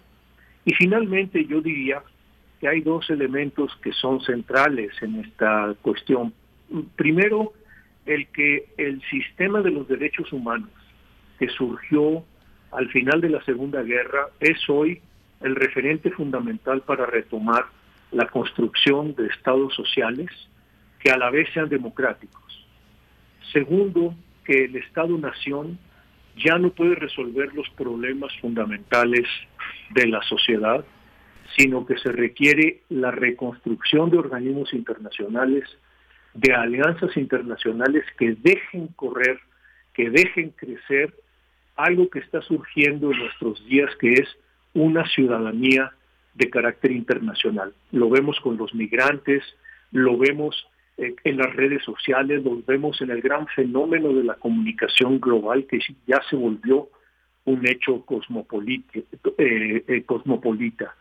Eh, y esta superación del Estado-Nación requiere formas de hacer política nuevas, diferentes, a las que no estamos todavía acostumbrados, pero que requieren que la sociedad civil se involucre que eh, eh, en, las tareas de gobernar, que reclame firmemente a sus representantes la rendición de cuentas eh, y el cumplimiento de sus responsabilidades y que a su vez como sociedad asuma que tiene que participar en la política, si no, no podrá más que seguirse cejando y alimentando el resentimiento que, no va a conducir eh, y que no nos está conduciendo a ninguna parte, sino a fenómenos verdaderamente esperpénticos de organización y liderazgo políticos. Ese es más o menos eh, lo central del libro, que le he explicado, pues ya no tan pocas palabras porque creo que me he tomado demasiado tiempo, pero, eh, pero ese es el punto que esos son los puntos que el libro desarrolla. Sí, doctor, eh, no, muy muy interesante y son necesariamente desarrollos argumentales de largo aliento los que presenta este ensayo para después del naufragio. Nos habla de alimentar el resentimiento y le pregunto cómo cómo capitaliza o cómo se agencian estas paradojas, estos naufragios, la ultraderecha, naufragios tal vez, tal vez de la representación. Hemos escuchado que hay una crisis ya desde la mm, década anterior, eh, una crisis en la representación, en la representatividad, eh, donde la derecha y la ultraderecha pues están eh, agenciándose, ¿cómo, agenciándose esas, esas demandas, esas, esos desafíos, esas faltas también de los gobiernos democráticos. ¿Cómo se explica la cuestión de la representatividad en este ensayo? Bueno, yo creo que sí, eh, Berenice, tiene, tienes razón en que eh, hemos visto el surgimiento de, un, de una derecha que quiere luchar contra la globalización, volver al encierro nacional, reclamar que es capaz de representar las demandas más sentidas de sectores de la población, por ejemplo en Estados Unidos, de los blancos del medio oeste, en, eh, donde la des, eh, la globalización produjo desindustrialización eh, y, y, estos grupos resentidos que en realidad son grupos de trabajadores cuyas demandas podrían ser mejor resueltas con una visión democrática eh, del Estado social, eh, son capturadas por una derecha populista que crece eh, preocupantemente en diversas partes del mundo, no solamente en Estados Unidos, lo vimos también en Brasil de una manera sumamente potente, lo vemos en Europa, en algunos países con el, los movimientos nacionalistas de ultraderecha, en Francia, en Italia, en España, con el Brexit en eh, eh, Gran Bretaña, eh, aunque cada uno de estos países tiene sus aspectos propios, su personalidad política, responden en general a ese mismo patrón de un vacío político que se ha formado ante la incapacidad de respuesta de las sociedades para generar nuevas alternativas. Y también creo que una gran parte de la responsabilidad está en las izquierdas, que no han sabido entender con claridad eh, cuál es su tarea hoy en una nueva etapa del desarrollo de la sociedad y de la economía, que ya no es el siglo XIX, que tampoco es el siglo XX y que no admite un retroceso en el proceso y en el camino democrático.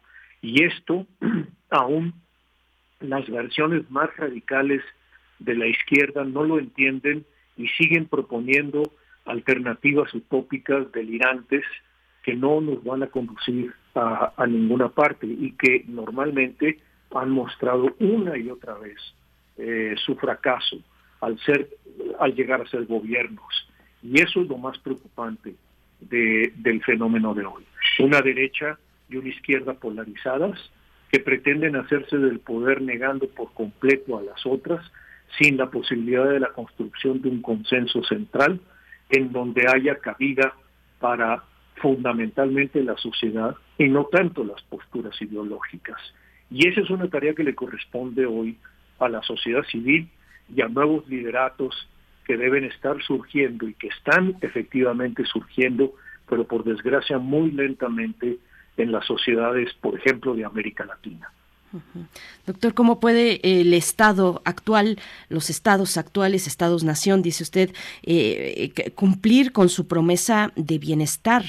Eh, el desigual reparto de la riqueza. Recientemente vimos eh, con Oxfam eh, en este informe que fue muy sonado, que ha sido muy, muy citado, es un ejemplo importante de cómo estamos actualmente, de cómo estamos saliendo, entre comillas, de la pandemia con la cuestión del reparto de la riqueza, del desigual reparto de la riqueza. ¿cómo, ¿Cómo queda esa promesa del Estado de asegurar el bienestar social, el bien colectivo, en un contexto, por supuesto, como ya lo ha dicho y como lo sabemos perfectamente, en un contexto internacional. La pandemia nos puso ahí de cara a nuestra realidad eh, interconectada. Eh, ¿cómo, ¿Cómo ver ese momento, esos desafíos del Estado para cumplir con esas promesas? Yo lo veo como algo muy central en a lo largo del libro, eh, cuando trato los problemas de la globalización y el cambio del orden político, veo también el problema de la desigualdad y se observa algo muy curioso en, la diversidad de soluciones que se han enfrentado al problema donde desgraciadamente nuestro continente, con la excepción probablemente de Canadá, Uruguay Costa Rica y un poco Chile, eh, el Estado ha cumplido eh, eh, de manera mm, complementaria al desarrollo del mercado. Y cuando digo complementaria no significa de manera subsidiaria como se presenta hoy en las ideologías del fundamental, en la ideología del fundamentalismo de mercado, que es probablemente uno de los grandes males de nuestro tiempo, eh, sino en eh, sociedades que han logrado replantear, y esto apenas está en nuevo desarrollo, cómo el Estado debe realmente cumplir un rol de producción de bienes públicos, para generar el piso mínimo de las sociedades y esto solo lo puede hacer a través de recursos fiscales, que deben ser recursos eh, que, eh, cuya, cuya recolección, cuya imposición sea progresiva y diferencial según los diferentes niveles de ingreso para poder atender las grandes necesidades de educación, de salud, eh, de vivienda e incluso de seguridad, naturalmente, que son los grandes déficits contemporáneos en, en, la vida, en la vida social. Y esto es solamente a través de un nuevo papel del Estado, pero no el Estado entendido como se entendió durante mucho tiempo como un agente externo, burocratizado, eh, lento, obeso, difícil de mover, sino como un Estado realmente solidario, ágil, eficiente y eficaz, que pueda generar los elementos suficientes para eh, el bienestar básico y elemental de la sociedad, sin tener que esto proveer de una idea única, exclusiva, de cómo debe ser el desarrollo de las personas y los individuos. Debe desideologizarse la función del Estado para ponerse al servicio de lo que yo llamo en el libro el canon de los derechos humanos, que no es otra cosa que tomar los derechos civiles y políticos, sociales, económicos y culturales, todos en el mismo nivel, pero además en el mismo plano de cumplimiento obligatorio por parte del Estado y los particulares que se deben a ellos. Y esto requiere de que los liderazgos políticos lo hagan realmente presente en sus plataformas y en su manera eh, de relacionarse con la ciudadanía. Recaudación fiscal eh, en el centro también de esos esfuerzos necesarios por parte del Estado para hacer eh, frente a un poder eh, corporativo global. Doctor, hay quien, además de esta cuestión de la recaudación fiscal, hay quien hace una revisión de la riqueza a través de la propiedad, de la propiedad privada, de los bienes inmuebles, de la vivienda. Ahí está Piketty en Francia. ¿Cómo leer estas, estas eh, propuestas, estas posturas desde la economía política, en ese caso eh, que, estoy haciendo referencia, en ese ejemplo? Eh, ¿Qué comentar respecto a la propiedad como fuente de la riqueza? Hay el mismo Piketty hace propuestas interesantes al gobierno francés de dar un piso mínimo inicial a jóvenes en edad, que inician su edad, su etapa laboral, para que se puedan hacer de una vivienda. ¿Qué decir de estos elementos? Yo creo que esa idea en términos generales, y hay que especificarla en concreto en cada país y en cada región del mundo de una manera particular, debería ser eh, la base de un consenso mundial, un consenso global de reducción de la desigualdad a través de la cooperación social bajo un esquema en que el Estado logre recabar los mayores recursos posibles por parte de los grandes sectores que han acumulado riquezas inmensas eh, y han generado una desproporción en la distribución mundial de la riqueza eh, para favorecer eh, justamente la creación de pisos que permitan el desarrollo de nuevas formas de crecimiento, de bienestar eh, y de desarrollo individual y colectivo eh, que permitan la apropiación por parte de grandes sectores de la sociedad precisamente eh, de bienes y modos de vida que puedan generar autónomamente mejorar sus capacidades de desarrollo y sus capacidades de inserción en el mundo. Sin eso, lo que vamos a ver es un crecimiento más grande de las brechas eh, sociales que, de lo que hemos visto hasta hoy. Creo que se ha dado un primer principio con la propuesta del presidente Biden de mm, eh, eh, hacer un impuesto, de crear un impuesto global del 15% a, las, a, los grandes capitales, que empieza a funcionar y creo que esa es una rendija, una puerta de entrada eh, que nos permitiría en su ampliación, porque realmente es una tasa muy baja, en su ampliación y diversificación, un nuevo pacto social y un nuevo acuerdo entre los diferentes componentes de las sociedades para la distribución y también para la producción de un nuevo tipo de riqueza.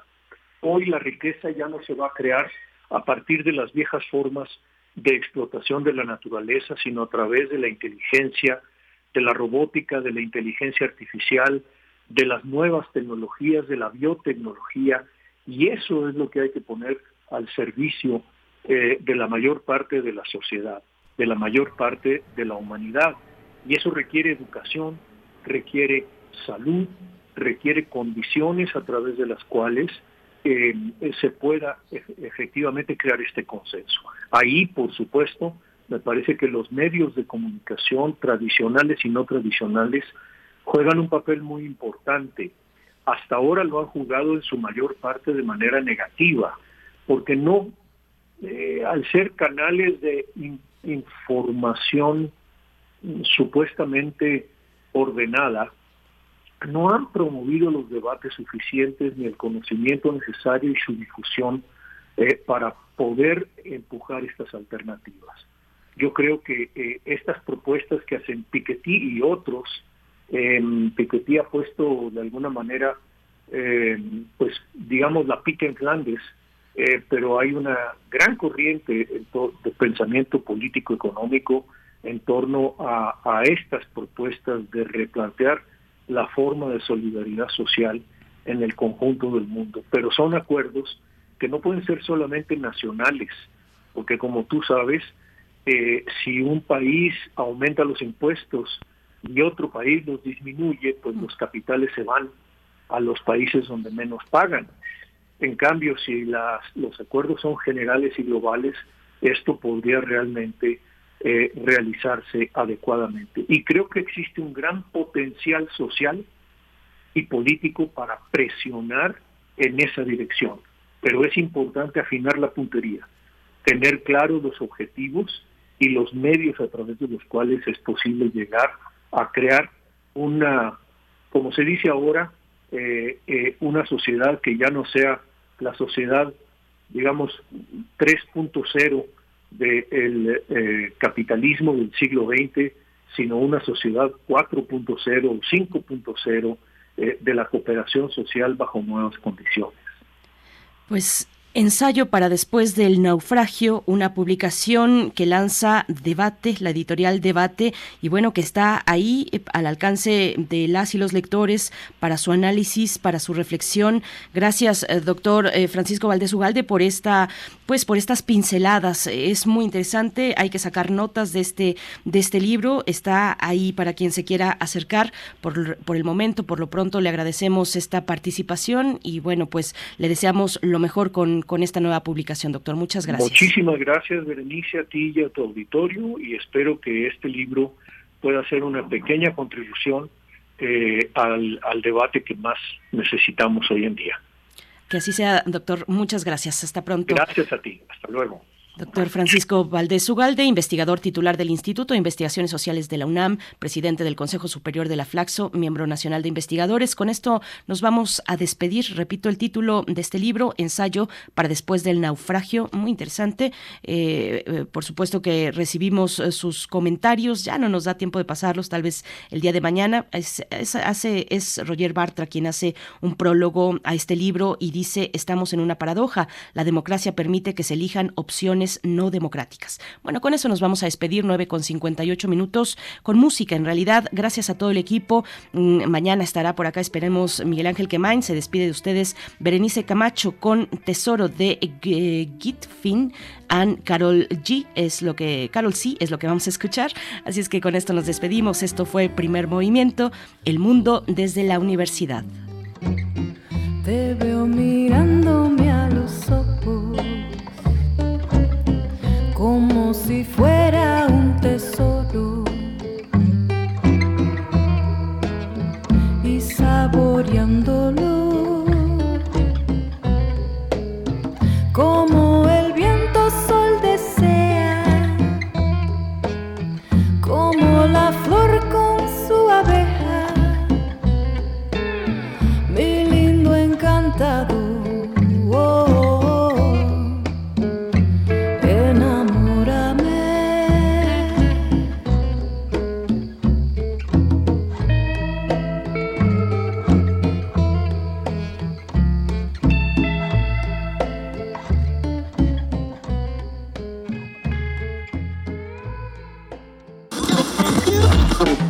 Radio UNAM presentó Primer Movimiento. El mundo desde la universidad.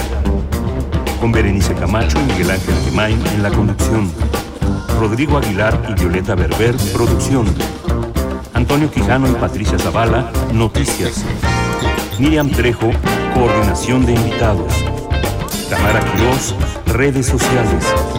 Arturo González, operación técnica. Locución, Tessa Uribe y Juan Staca. Quédate en sintonía con Radio UNAM. Experiencia sonora.